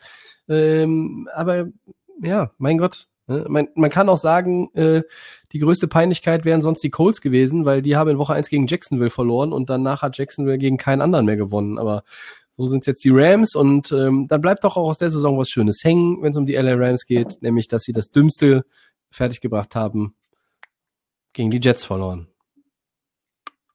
schöner, schöner Abschluss, Tobi. Ne? Ja, sehr schön.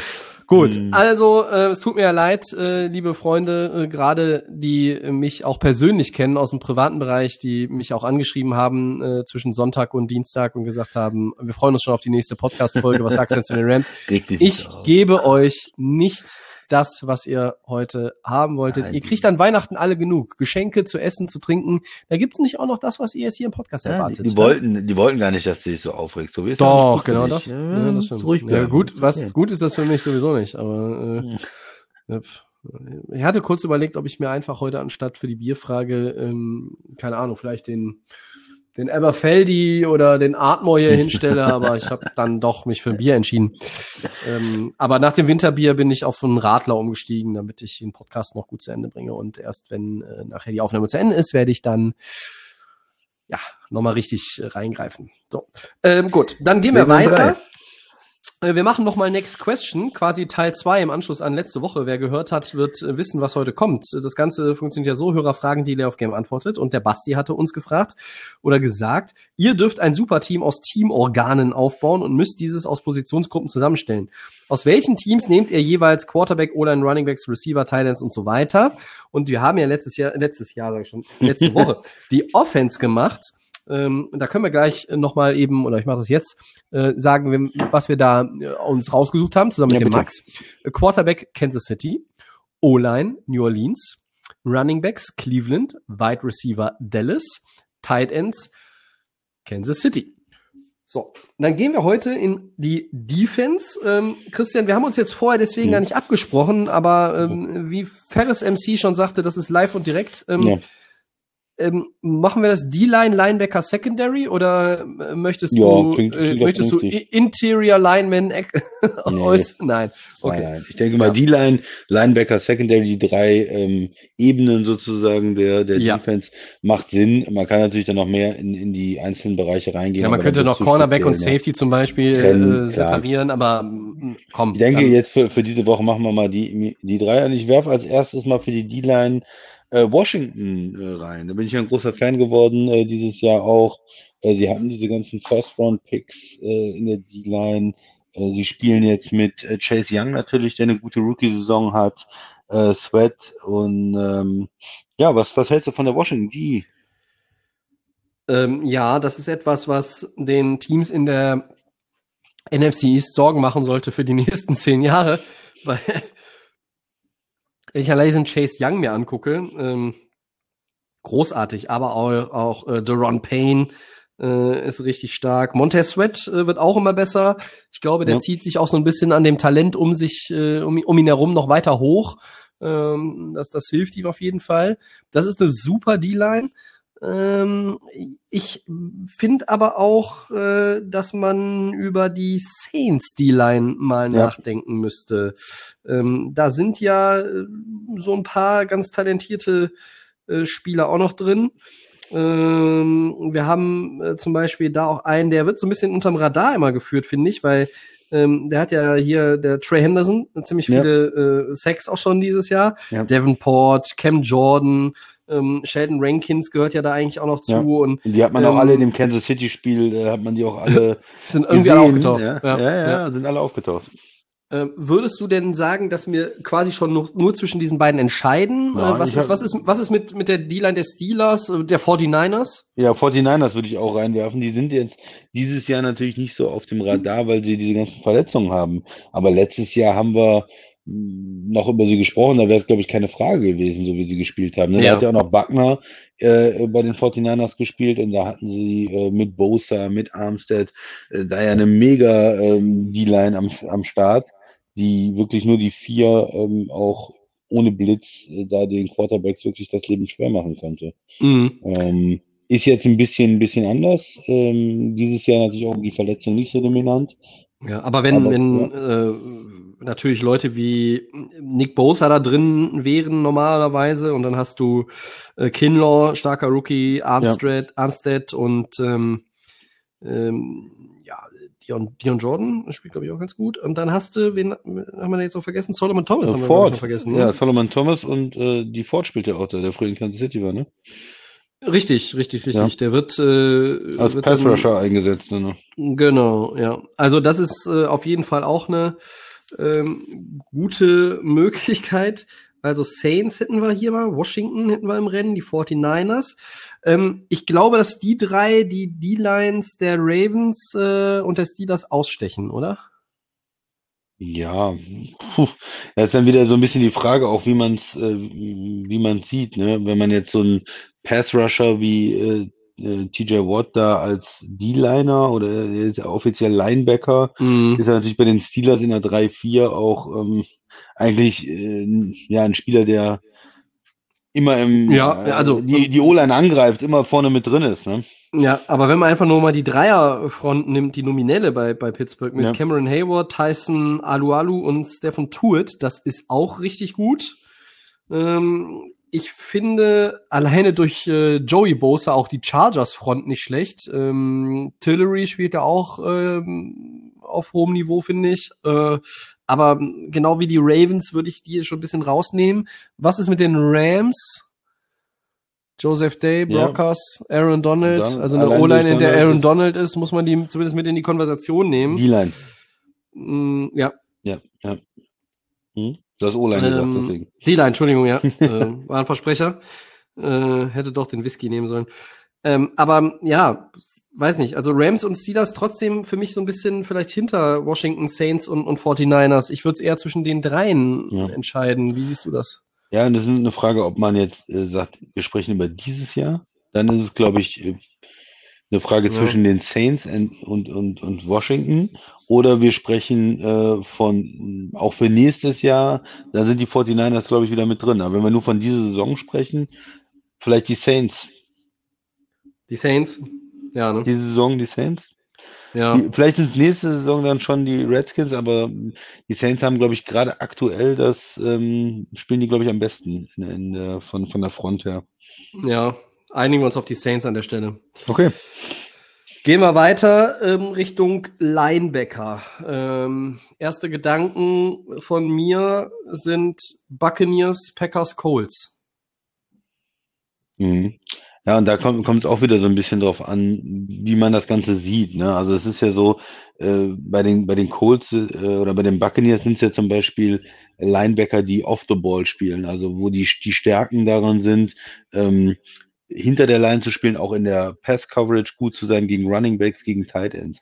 Bei den Mhm. äh, Packers sind ja die Linebacker Rush Linebacker, das heißt, die spielen eine normale 3-4 und und äh, die Smiths, die sind äh, quasi an der Line und und sind Outside Linebacker, die ähm, wirklich den Quarterback auch angreifen.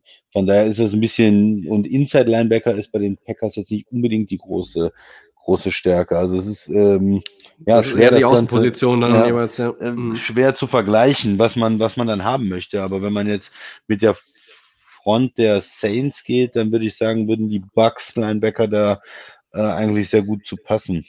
In der Breite einfach auch, ne? Devin White, Lavonte David, Shaquille Barrett, ähm, das ist Ja. dann schon ziemlich stark, finde ich. Und Ja. ähm, White Ja, war ich auch mein- richtig gut gegen Atlanta jetzt am Wochenende. Ne? Mhm, ja, und, und bei den Colts, die bringe ich irgendwie rein, einfach natürlich wegen Darius Leonard. Das Ja. ist einer meiner absoluten Favorite äh, Player in der, in der National Football League.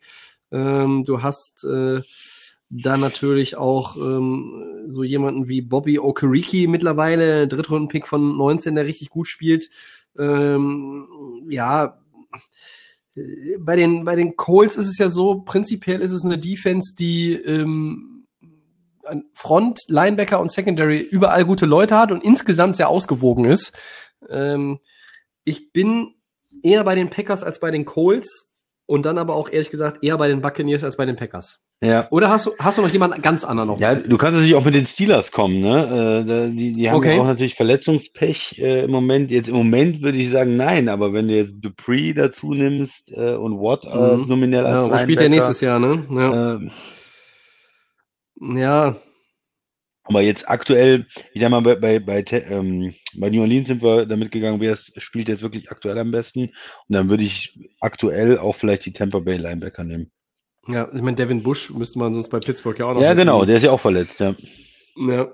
Also äh, einigen wir uns da auf Buccaneers oder? Mhm. Gut. Das geht ja hier wie's Brezelbacken. Äh, Secondary, Christian. Wen wirfst du da ins Rennen? Ja, wer ist da am talentiertesten in der Liga? Äh, die Rams mit, mit Ramsey. Hast du darüber nachgedacht oder siehst du das im Moment, äh, im Moment so gar nicht? Ähm, die spielen insgesamt besser, als man das vielleicht äh, erwartet hätte vor der Saison, weil sie nicht nur Ramsey haben, sondern sie spielen halt auch, die haben äh, mit Darius Williams, dem Corner, äh, auf der anderen Seite dann, der macht einen richtig guten Job. Ähm, natürlich auch jemand wie, ähm, wie Troy Hill, der da, der da hin und wieder, der ist immer angreifbar auch für die Offense, aber der macht halt auch eine ganz gute Partie und du hast halt mit äh, dem, dem Rookie Jordan Fuller auf Safety, ähm, John Johnson III auf Safety. Äh, da sind schon ein paar ganz gute, ganz gute Kandidaten. Aber letztlich habe ich die Secondary der Rams auf meinem Zettel nicht. Hm. Ja, ich meine, vor der Saison waren es die, die Patriots eigentlich mit, mit Gilmore Ja. und mit den McCarthy und so. Die haben jetzt natürlich nicht so die überragende Saison gespielt. Da ist die Frage, liegt es, dass die Secondary da auch ein bisschen, das sind ja auch Veteranen, ein bisschen ältere Spieler, nicht mehr ganz Mhm. auf demselben Niveau ist? Oder liegt es auch einfach daran, dass die Front Seven zu schlecht ist und dass Mhm. da äh, zu viele Möglichkeiten sind für die gegnerischen Offenses? Also Patriots war zumindest letztes Jahr ähm, vielleicht die beste Secondary der Liga. Äh, wen hast du denn noch auf dem Zettel? Ich habe ganz weit vorne, ehrlich gesagt, die Dolphins. Ja, okay, mit den zwei Cornern. Mhm. Byron Jones und Xavier Howard Ja. werden nicht nur mit Dollars überschüttet, sie spielen auch entsprechend. Auch gut. Das ist ja eher Ja. selten der Fall in der Ja. National Football League, dass jemand, ähm, das haben wir ja schon auch gesagt, vielleicht beide auch ein bisschen zu hoch bezahlt wurden, ähm, ein Tick, aber die spielen gut. Äh, und dann die Safeties mit, mit Rowe und McCain und was weiß ich, wem da noch da rumläuft, das ist ja nicht verkehrt. Also äh, insgesamt muss man da die, die Dolphins mit, mit einbeziehen. Man könnte jetzt aber mit der Secondary auch nochmal, und da wären wir dann, man stelle sich vor, der wäre noch äh, in Miami, ist er aber nicht. Minka Fitzpatrick, die Steelers Mhm. Defense, Mhm. äh, die Secondary.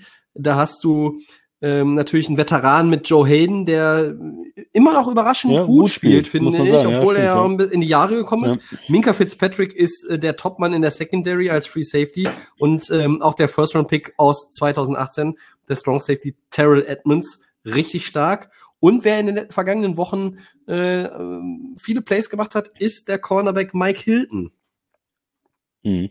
Also die Ste- Steelers haben auch 17 Picks schon diese Saison.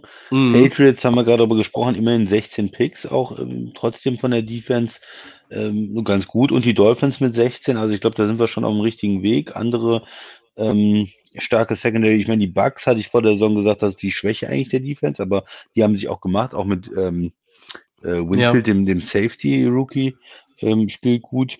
Colts, Chiefs, Ja, ich finde, die Packers haben auch Talent, ja, mit, mit Alexander, mit äh, King, Amos und äh, Savage als, als so die Top vier Leute, aber haben nicht Mhm. so viel Picks dieses Jahr. Sie spielen auch vielleicht ein bisschen konservativer, versuchen Big Plays zu vermeiden, haben noch nicht so viele Yards äh, kassiert, aber haben halt auch nicht äh, so viele Picks. Mhm. Also würden wir uns auf ähm, Miami dann einigen, einfach mit den Top Cornern oder? Ich, ja, oder die Steelers, ne? Ja, ich glaube, da würde ich, bei den Steelers habe ich immer das Gefühl, das ist so eine komplette Einheit. Ne? Wir haben die, über die Mhm. Linebacker schon gesprochen, über die Front und das, das spielt ja alles miteinander. Ne? Wenn die Front gut ist und viel Druck macht, dann sieht auch die Secondary besser aus und so weiter. Bei Miami habe ich eher das Gefühl, dass diese Einheit bei der Defense noch mehr heraussticht gegenüber der Front. Ja, dann äh, einigen wir uns doch auf die Dolphins. Gut. Ja, Aber die, ja, aber die Rams sind auch Dann- nicht schlecht, Tobi. das ist richtig, das ist richtig, aber ich finde, zu den Steelers oder den Dolphins fehlt ihnen äh, da noch was. Ähm, wobei man wirklich auch sagen muss, Ramsey spielt eine, eine, eine solide Partie da, äh, die Saison wieder. Ähm, wir packen jetzt, um die Sache doch tatsächlich abzurunden, auch nochmal die Special Teams dazu, würde ich Mhm. vorschlagen. Ähm, und für mich ist irgendwie bei den Special Teams erst einmal der, auch wenn er jetzt mal, glaube ich, verschossen hat, der äh, verlässlichste Kicker ist eigentlich Justin Tucker und Ja. damit wären wir bei Baltimore. Ja. Äh, und die haben dann auch noch, glaube ich, einen äh, ganz guten Panther mit Sam Cook. Mhm. Ja, wäre ich bei dir, Ähm, Tobi. Also Da Baltimore. brauchen wir nicht drüber äh, groß diskutieren. Also ich bin ja ein Riesenfan von äh, Respect the Specs Rodrigo Blankenship, dem äh, Rookie-Kicker der, der Brille. Indianapolis Colts. Ja. Äh, ehemaliger Georgia Bulldog. Aber mh, ja, ich glaube, Baltimore muss man, da, muss man da schon nehmen. Äh, war ein ganz knappes Rennen gegenüber Dan Bailey von Minnesota, der ja auch wirklich äh, quasi ein Eisvogel unter den Kickern ist. Ah, Ähm, aber ja. Nehmen wir Baltimore. mhm. Ja. Michael, Michael Batchley von den Chargers, der spielt auch eine richtig gute Saison übrigens auf Kicker. Meine Herren. Ja, es, äh, man kann natürlich dann gucken, welche Kicker haben noch nicht verschossen, aber ist natürlich auch manchmal Ja. die Frage, wie viel Kicks über 50 Yards hat denn, hat dein Coach Ja, Crosby versucht? natürlich, ne? Aber äh, Crosby hat zum Beispiel nicht verschossen, das ist richtig. ja. Ähm, aber insgesamt ist Tucker, glaube ich, äh, würde ich mir am sichersten sein, wenn wir den besten Kicker der Liga suchen. Und das macht Mhm. natürlich dann auch viel für Special Teams aus. Und die Ravens haben eigentlich auch traditionell immer auch eine gute, gute Coverage, also ähm, Special Teams für Punts und, und, und Kickoff Coverage. Ja. So, dann äh, nochmal Toto Completo, unser super Team zusammengestellt aus den einzelnen Teamgruppen. Quarterback äh, rund um Mahomes, Kansas City, die O-Line aus New Orleans, die Running Backs aus Cleveland mit Hunt, mit Chubb und dann haben wir die Dallas Receiver um ähm, Amari Cooper, CD Lamb, Michael Gallup, die Tight Ends kommen aus Kansas City, allen voran natürlich mit Travis Kelsey. Auf der defensiven Seite kommt die D-Line aus New Orleans, die Linebacker angeführt von White, David und Barrett aus Tampa Bay von den Buccaneers, die Secondary vor allen Dingen dank der starken Corner Xavier Howard und Byron Jones aus Miami von den Dolphins und die Special, das Special Team oder die Special Teams Ravens mit den Kickern, dem Kicker Justin Tucker und dem Panther Sam Cook. Man kann natürlich jetzt noch sagen, äh, Special Teams sind ja neun weitere Leute, ne, also zehn weitere Leute, das sind ja ne, Coverage-Teams und so weiter. Aber äh, hier gehen wir jetzt einfach mal mit den wichtigsten und deshalb Ravens. So. Ich glaube, der Basti hatte uns seine Offense auch schon geschickt. Äh, Defense wird er uns bestimmt auch schicken und dann äh, posten wir das nochmal ähm, irgendwann zwischen Weihnachten und ähm, Silvester auf unseren Social-Media-Kanälen. Und vielleicht, wenn der eine oder andere Bock hat, kann er das ja mal aufgreifen und sein Superteam zusammenstellen. Einstweilen, Segment 4, Woche 16, die 7-7 Raiders gegen die 9-5 Dolphins. Christian, kann Las Vegas denn die kleine Playoff-Chance noch aufrechterhalten? Die Antwort auf diese Frage kenne ich schon, aber ich stelle sie trotzdem. Oder hält Miami vor dem finalen Spiel in Buffalo selbst Kurs auf oder in Richtung Wildcard? Was meinst du? Ja, ich glaube, dass die Dolphins gewinnen. Die sind in den letzten Wochen das stabilere, stärkere Team. Die Raiders sind, äh, waren erst up and down und dann hat man auch gegen schwache Teams sich da Ausrutscher geleistet. mh, die sehen irgendwie gegen Kansas City besonders gut aus, die Raiders dieses Jahr, aber Ja. sonst äh, eigentlich nicht. Und äh, ich habe irgendwann bin ich bei den Raiders abgestiegen vor ein paar Wochen und ähm, ja, von daher sind sie für mich jetzt auch kein Playoff-Team mehr. Für sie wird es ja eh sehr, sehr, sehr schwer, da noch irgendwie reingekommen. Sind ja nur quasi ähm, rechnerisch noch nicht ähm, Richtig. aus den Playoffs draußen. Die brauchen zwei Siege und Hilfe. Hilfe von den von dann den Dolphins oder den ähm, Ravens auch. Und äh, ich denke, dass die Dolphins das gewinnen. Die wollen rein. Die haben eine realistische Chance reinzukommen, aber müssen dieses Spiel unbedingt gewinnen, um dann in Endspiel zu kommen mit ähm, äh, gegen die Bills, wo vielleicht auch Buffalo, je nachdem wie es läuft, Starter äh, schont. Äh, Mhm. Könnte ja gut sein in Woche 17. Und von daher glaube ich, dass die Dolphins das Spiel gewinnen werden. Ja, Mi- Miami hat acht der letzten zehn Spiele gewonnen, das darf man nicht vergessen. Ähm, Tour spielt einen soliden Football, wie ich finde. Die Defense Ja, solide, ist immer, ne? Ne? die Defense ist immer für ein oder mehrere Takeaways gut. Und ähm, ja, äh, sie sind das bessere Team. Wir haben jetzt noch nicht viel über ihre Leistung gegen New England gesprochen. Das war, das war gut. Sie hatten, weil auch die Patriots Defense eigentlich sehr, sehr ordentlich gespielt hat, gerade in der ersten Hälfte des Spiels Mühe zu scoren, aber haben es ja auch mit ihrer Defense geschafft. New Hätten fast England. noch einen äh, Punt, äh, einen Fumble Return Touchdown gehabt. Mhm. Der war leider ähm, ein Fuß an der an der Seitenlinie draußen. Richtig, Wenn du dich da ja. in der ersten Halbzeit. Also da wäre vielleicht auch noch äh, da noch was drin gewesen für die Dolphins. Ja, Dann aber wäre das Ganze deutlicher gewesen. Das war wieder ein wirklich äh, guter Auftritt einfach unter dem, unter dem Strich dann gegen New England. Und auf der anderen Seite haben wir die Raiders. Ähm, das ist nur eine rechnerische Chance und die sahen aus wie ein Playoff-Team. Äh, die haben gespielt wie ein Playoff-Team und am Ende der Saison sind sie kein Playoff-Team. Warum nicht?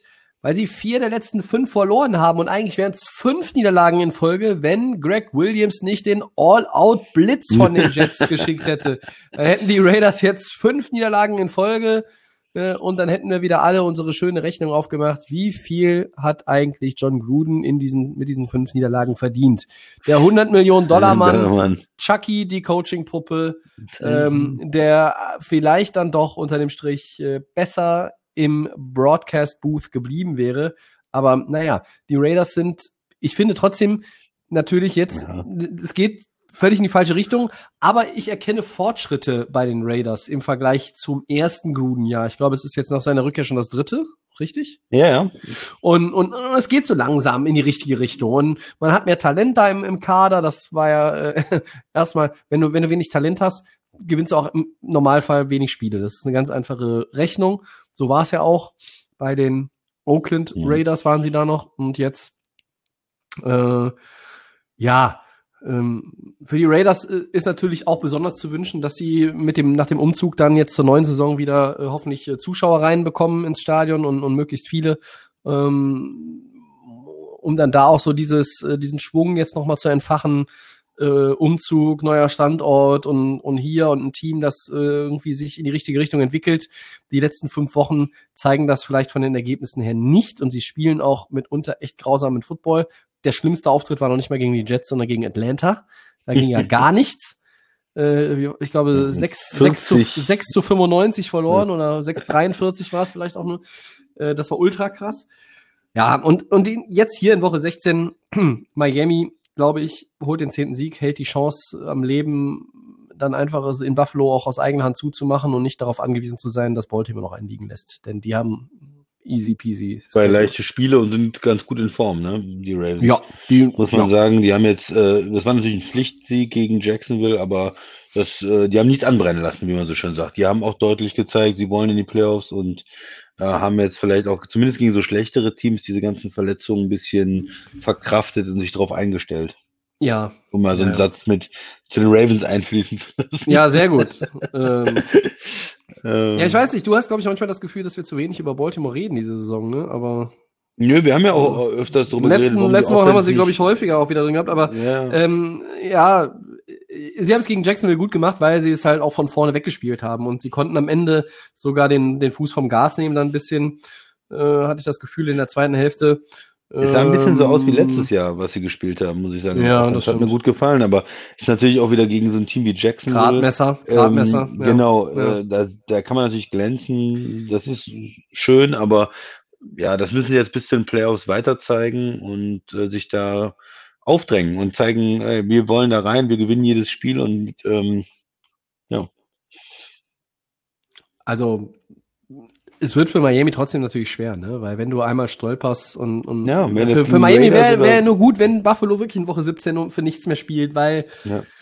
ja, keine Ahnung, aber es ist eine schwierige Konstellation, weil du als Buffalo vielleicht dann auch sagst, okay, hey, die Steelers sind äh, Wir wollen die Nummer zwei Seed. ja, ne? oder selbst oder selbst in einer anderen Konstellation hätte hätte ich, auch wenn die Steelers jetzt gewonnen hätten gegen Cincinnati, hätte ich gesagt, okay, Buffalo will aber trotzdem die drei und, und die vier ähm, nicht sein, weil du möchtest vielleicht eher gegen die sechs spielen, weil du sagst, äh, wir trauen uns dann Cleveland eher zu als die Colts, weißt du? Also da muss man ja auch ein bisschen schauen, aber viel am Rechenschieber aktuell noch. Nächste Woche sehen wir vielleicht etwas klarer, wenn wir äh, vor Silvester nochmal ähm, Episode 158 aufnehmen. Aber hier sind wir uns einig, ähm, Dolphins werden das machen, damit die Raiders eliminieren endgültig und ihre Position zumindest mal halten. Zumindest. Ja, genau. Ja.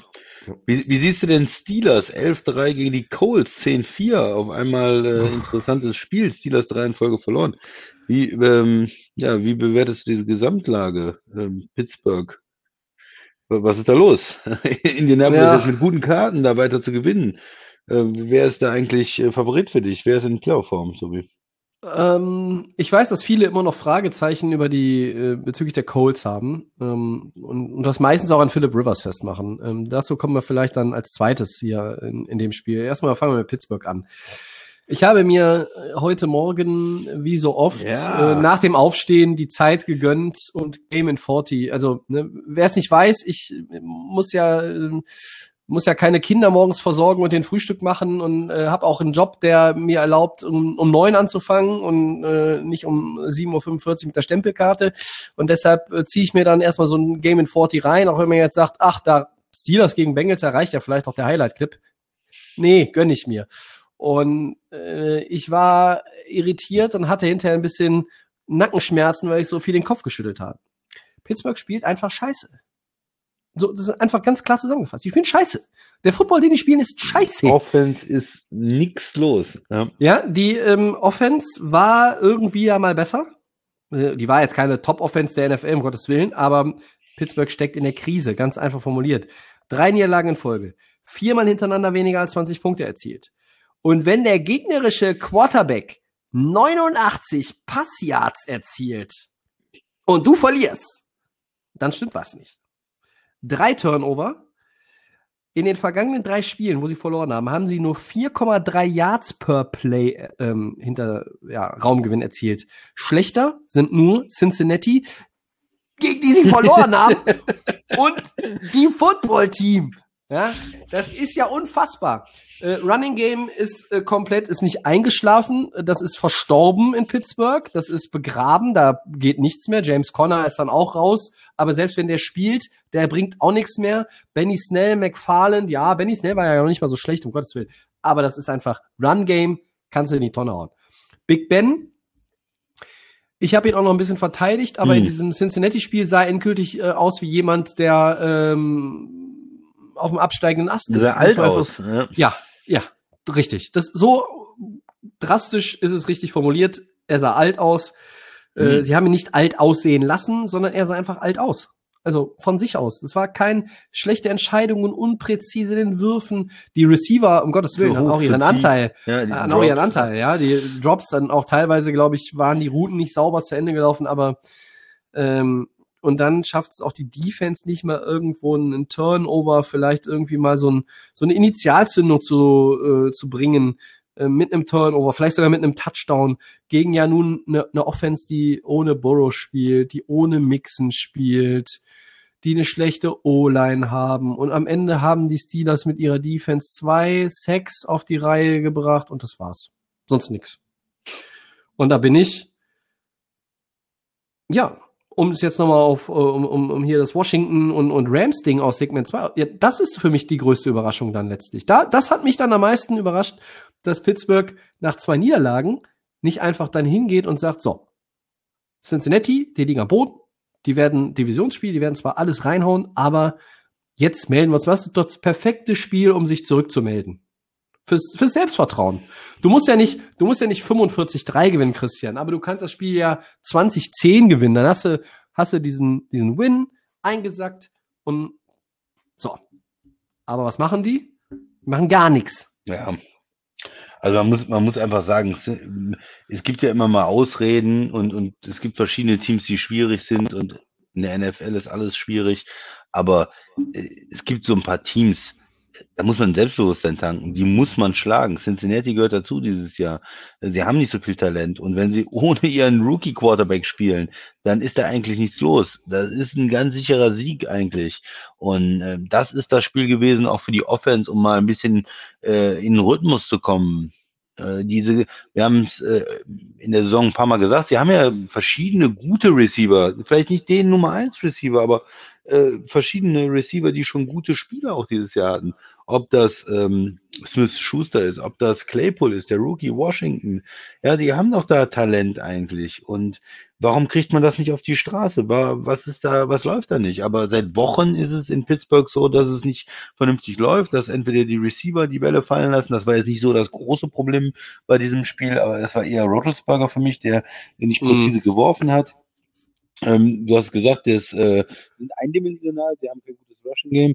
Aber gegen Cincinnati, da muss doch mal irgendwas passieren. Da muss man doch eine Reaktion zeigen. Ähm, äh, es war für mich irgendwie besorgniserregend. Ähm, die Steelers sind trotzdem in den Playoffs schwer zu spielen, weil sie eine gute Defense haben. Es ist ähm, ja, aber sie sind jetzt in den letzten Wochen einfach von diesem, oh, sie sind das ungeschlagene Team, sie sind auf einem Level mit Kansas City, sie sind ein Stück weit drunter, äh, wo man jetzt sagt, naja, vielleicht können sie den Division noch verspielen, vielleicht sind sie sogar auswärts unterwegs, vielleicht ist das ein Team, was man spielen ja. will in den Playoffs. Ja. Und das ist das innerhalb von drei Wochen. Ne? Das äh, innerhalb von drei Wochen, das ist Wahnsinn, wie schnell ja. das geht.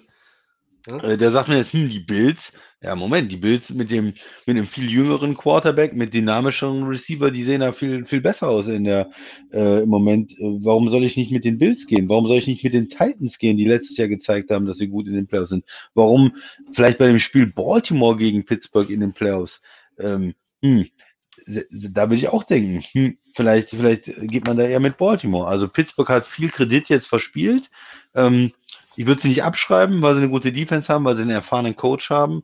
Aber da muss eine Menge kommen. Und jetzt gegen die Colts ist es mal eine Chance. Wenn du vier in Folge verlierst mhm. äh, und dann äh, durchgereicht wirst, vielleicht in der AFC auch im Playoff Picture, ja. Da muss man sich wirklich Gedanken machen, Tobi. Also das, das könnte äh, in der Woche ja schon schnell gehen. Ne? Die Colts gewinnen das Spiel gegen die Steelers, haben dann ja. den direkten Vergleich gewonnen, sind 11-4 genau wie die Steelers. Die lassen die Titans gewinnen äh, dann rutscht Pittsburgh äh, mal ganz schnell äh, innerhalb von weniger, wenigen Wochen von der 2 auf die 6 ja. und hat dann noch in Woche 17 Cleveland, Cleveland und es geht um Division. Und dann bist du ja. ganz, ganz schnell vielleicht sogar nur die 7. Also dein leichtes Spiel, um äh, Selbstvertrauen äh, zu sammeln, das war jetzt. Die ja. Colts Defense ist nicht leicht, um Selbstvertrauen zu sammeln und Cleveland ist auch unangenehm zu spielen. Äh, die halten dich vom Feld mit der Rushing Offense und dann musst du erstmal reinkommen und die haben auch ein paar gute Spieler in der Defense. Also es ist für die Steelers jetzt richtig unangenehm. Es ist ja nichts verloren. Ich meine, sie haben sich in der Saison so viel Polster aufgebaut, dass sie sich auch das leisten können, mal Spiele zu verlieren. Wenn sie gegen Cleveland gewinnen, die Division klar machen, okay, ja, dann haben sie immer noch das Heimspiel und dann ist nicht viel passiert. Aber es ist äh, langsam so ein Spiel äh, so spät in der Saison ist ein Alarmsignal einfach. Mm, es ist es ist nicht das Verlieren, sondern es ist auch die Art und Weise des ja, Verlierens. Ja, äh, ja. Cincinnati sah wie das bessere Team aus insgesamt. Ja. Das ist richtig. Ja. Und zu ähm, den Colts, die haben jetzt natürlich eine Gelegenheit. Die Steelers sind angeschlagen, angenockt, die, da lief es in den letzten Wochen nicht so richtig. Und die Colts Defense ist gut. Da kann man gucken, dass man die. Ja, aber die spielt meiner nicht... Meinung nach auch nicht mehr auf dem Level der ersten Saison. Nee, aktuell. gut, ganz am Anfang waren sie ja wirklich äh, die, die beste Defense der Liga sozusagen. Ja. Das sind sie jetzt nicht mehr. Ähm, aber trotzdem ist es für die Steelers, für so eine angeschlagene Offense, eindimensionale Offense, äh, schwer, glaube ich, da gegen die Colts ähm, zu scoren am Anfang. Wie sind denn die Colts im Moment? Naja, fünf Siege aus sechs Spielen. Ne? Und da waren Quality Wins dabei gegen Tennessee, gegen ähm, Green Bay. Und ja, ich finde, die, die Colts machen, machen einen guten Job. Ähm, ich finde, dass sie wahnsinnig viele Optionen in der Offense haben. Wir haben es ja jetzt ähm, mitbekommen, äh, T.Y. Hilton in den letzten Wochen quasi wieder auferstanden. Äh, der Rookie Pittman auf Receiver ist, äh, ist auch immer mal für, für ein gutes Spiel äh, zu haben. Zach Pascal ist jetzt, glaube ich, auch auf den Waiver-Wiren für die Fantasy-Player für Woche 16 ja. nochmal eine heiße äh, Geschichte. Ähm, die O-Line ist gut. Äh, sie haben drei Running Backs, mit denen sie operieren können. Jonathan Taylor, der Rookie, der viel, viel Kritik eingesteckt hat äh, für dann doch schwache Leistungen und, und vor allen Dingen fehlende Konstanz in den ersten acht, neun, zehn Wochen der Saison, ist jetzt zuletzt auch richtig in Fahrt gekommen. Ähm, Nahim Heinz ist einer, der, der immer auch als Passempfänger im Backfield für Alarm sorgen kann. Äh, und ja, die Defense ist auf dem Papier gut. Die ist vielleicht nicht mehr auf dem Niveau, wie wir schon gesagt haben, aus der ersten, wie auf der ersten, aus der ersten Saisonhälfte. Aber das ist vielleicht auch irgendwo nachvollziehbar, weil sie da, ja, überperformt haben. Ähm, die Colts sind ein gefährliches Team. Die Colts könnten mit einem Sieg und einer Niederlage Tennessees in Green Bay mhm. die Divisionsführung wieder übernehmen. Auch das ist ja noch möglich. Ja. Ähm, und ja, ich glaube schon, dass das für die Colts es auch ähm, essentiell wichtig wäre, äh, in der ersten Playoff-Runde ein Heimspiel zu haben. Weil du dann ähm, ja, deine gewohnte Umgebung hast und, und je nachdem, wo du dann auswärts spielen musst, ist es vielleicht ein bisschen eklig. Äh, die werden alles dran setzen, natürlich die Division zu gewinnen. Ähm, ich glaube, dass es manchmal auch unterschätzt wird äh, in, in Deutschland bei den Footballfans, was es eigentlich bedeutet, deine Division zu gewinnen. Das ist auch im Baseball etwas ganz, ganz Wichtiges, wenn du halt deine Division gewinnst. Also äh, nicht nur, weil du dann damit auf jeden Fall natürlich einen Playoff-Platz sicher hast, sondern weil das auch heißt, du hast drei andere gute Teams in deiner Division hinter dir gelassen. Und mhm. das ist für die, für die NFL-Franchises ein, ein erster Schritt, der, der ist, der ist zwar natürlich nur ein Zwischenschritt in Richtung Playoffs und dann möglicherweise oder hoffentlich Richtung Titel aber es ist schon etwas, was von, von großer Bedeutung ist. Und die Colts sind da heiß drauf. Und die sind mhm. für mich der Favorit in dem Spiel. Also rein wegen der Form. Ja.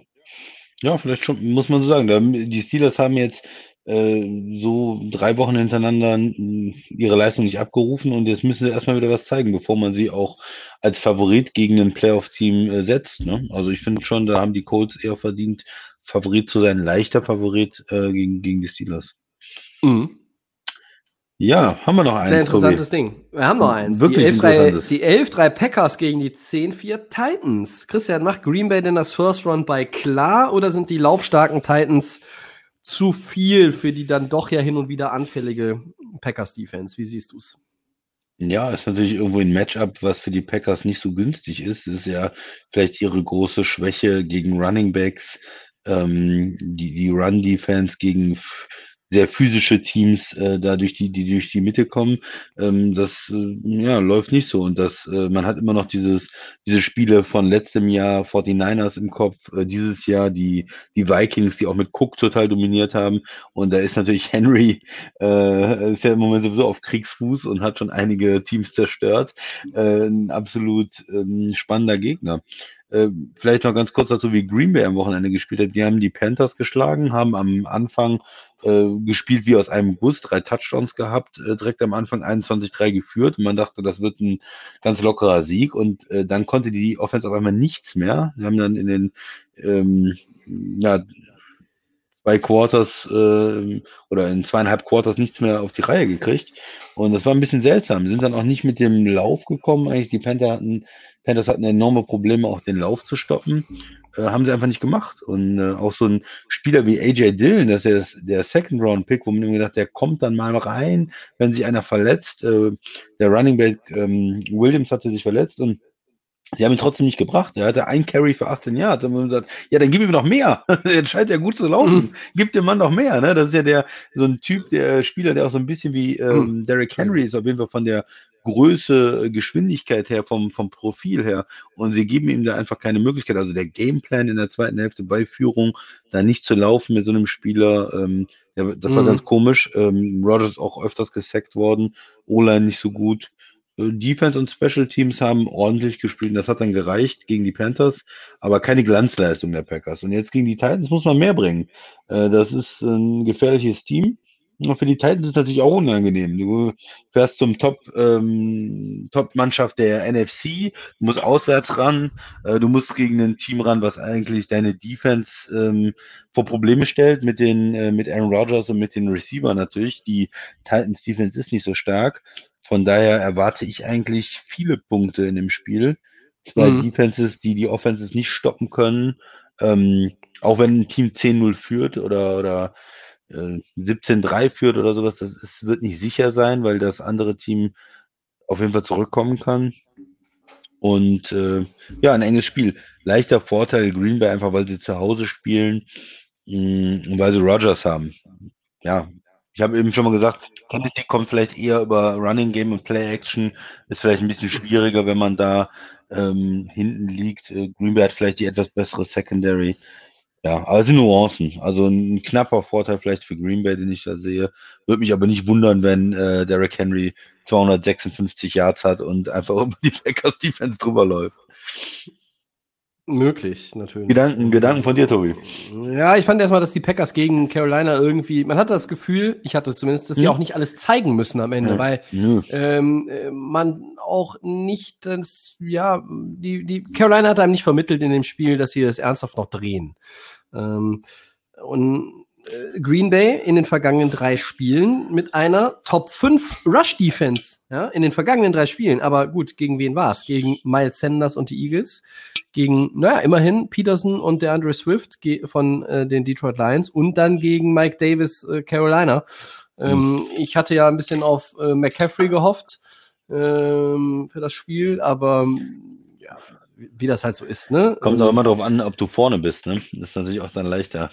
Klar, ähm, ich glaube, für Green Bay ist der Schlüssel, dass sie ähm, Tennessee, das klingt einfach, aber ich glaube, das ist auch, ja, also nicht einfach wirklich so äh, darstellbar ist. Du musst sie eindimension, eindimensional machen, ja. Äh, dann gewinnt Green Bay das Spiel. Ähm, das Run-Game rausnehmen komplett wird eher schwierig.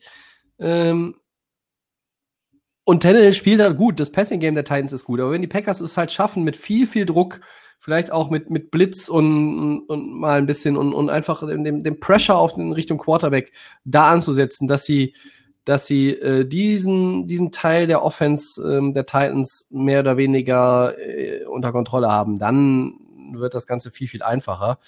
Ähm, und Green Bay selber hat natürlich auch Möglichkeiten, ist über Aaron Jones äh, viel, viel zu spielen, aber halt auch äh, von Aaron Rodgers, weil ähm, ich glaube, korrigiere mich, Christian, aber die Zahl der Drops ist ja bei Lazar und Waldes Scantling jetzt schon noch runtergegangen in den letzten Wochen.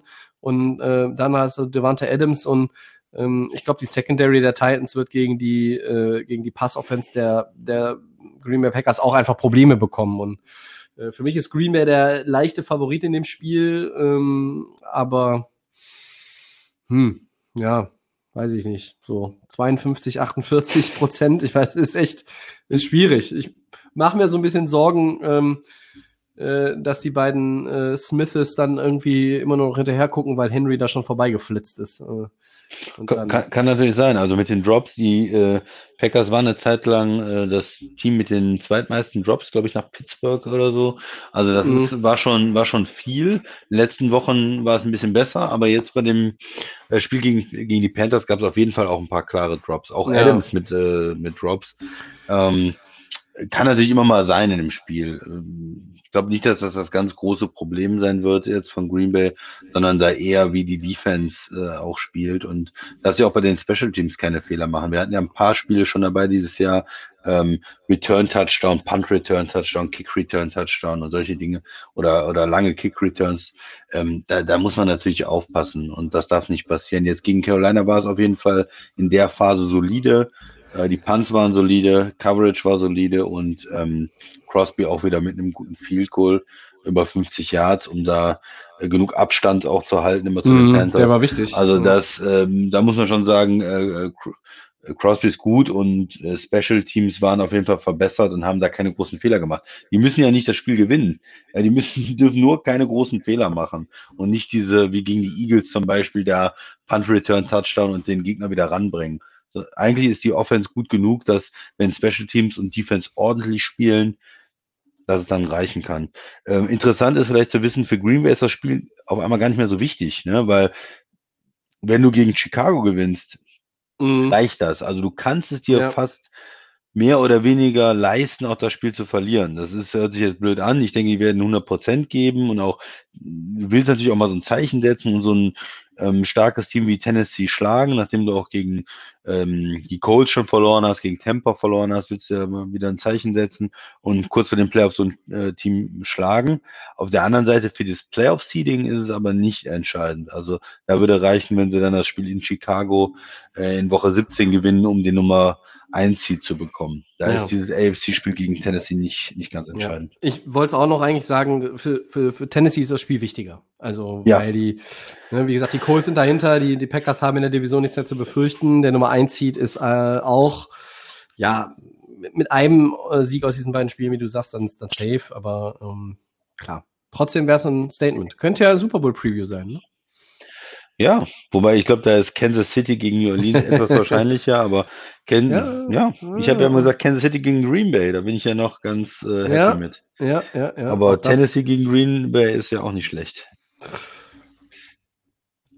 Ich freue mich mal. auf das Spiel. Wird auf jeden Fall cool. Also ein Spiel mit, mit der Offense, mit Rogers und Adams und, und äh, Ten, und Henry und, und weiß ich nicht. Das ist, macht doch Spaß, oder? Auf jeden Fall. Gut. Gut, dann sind wir bei den Four Downs. Äh, möchtest du beginnen? Ja klar, gerne.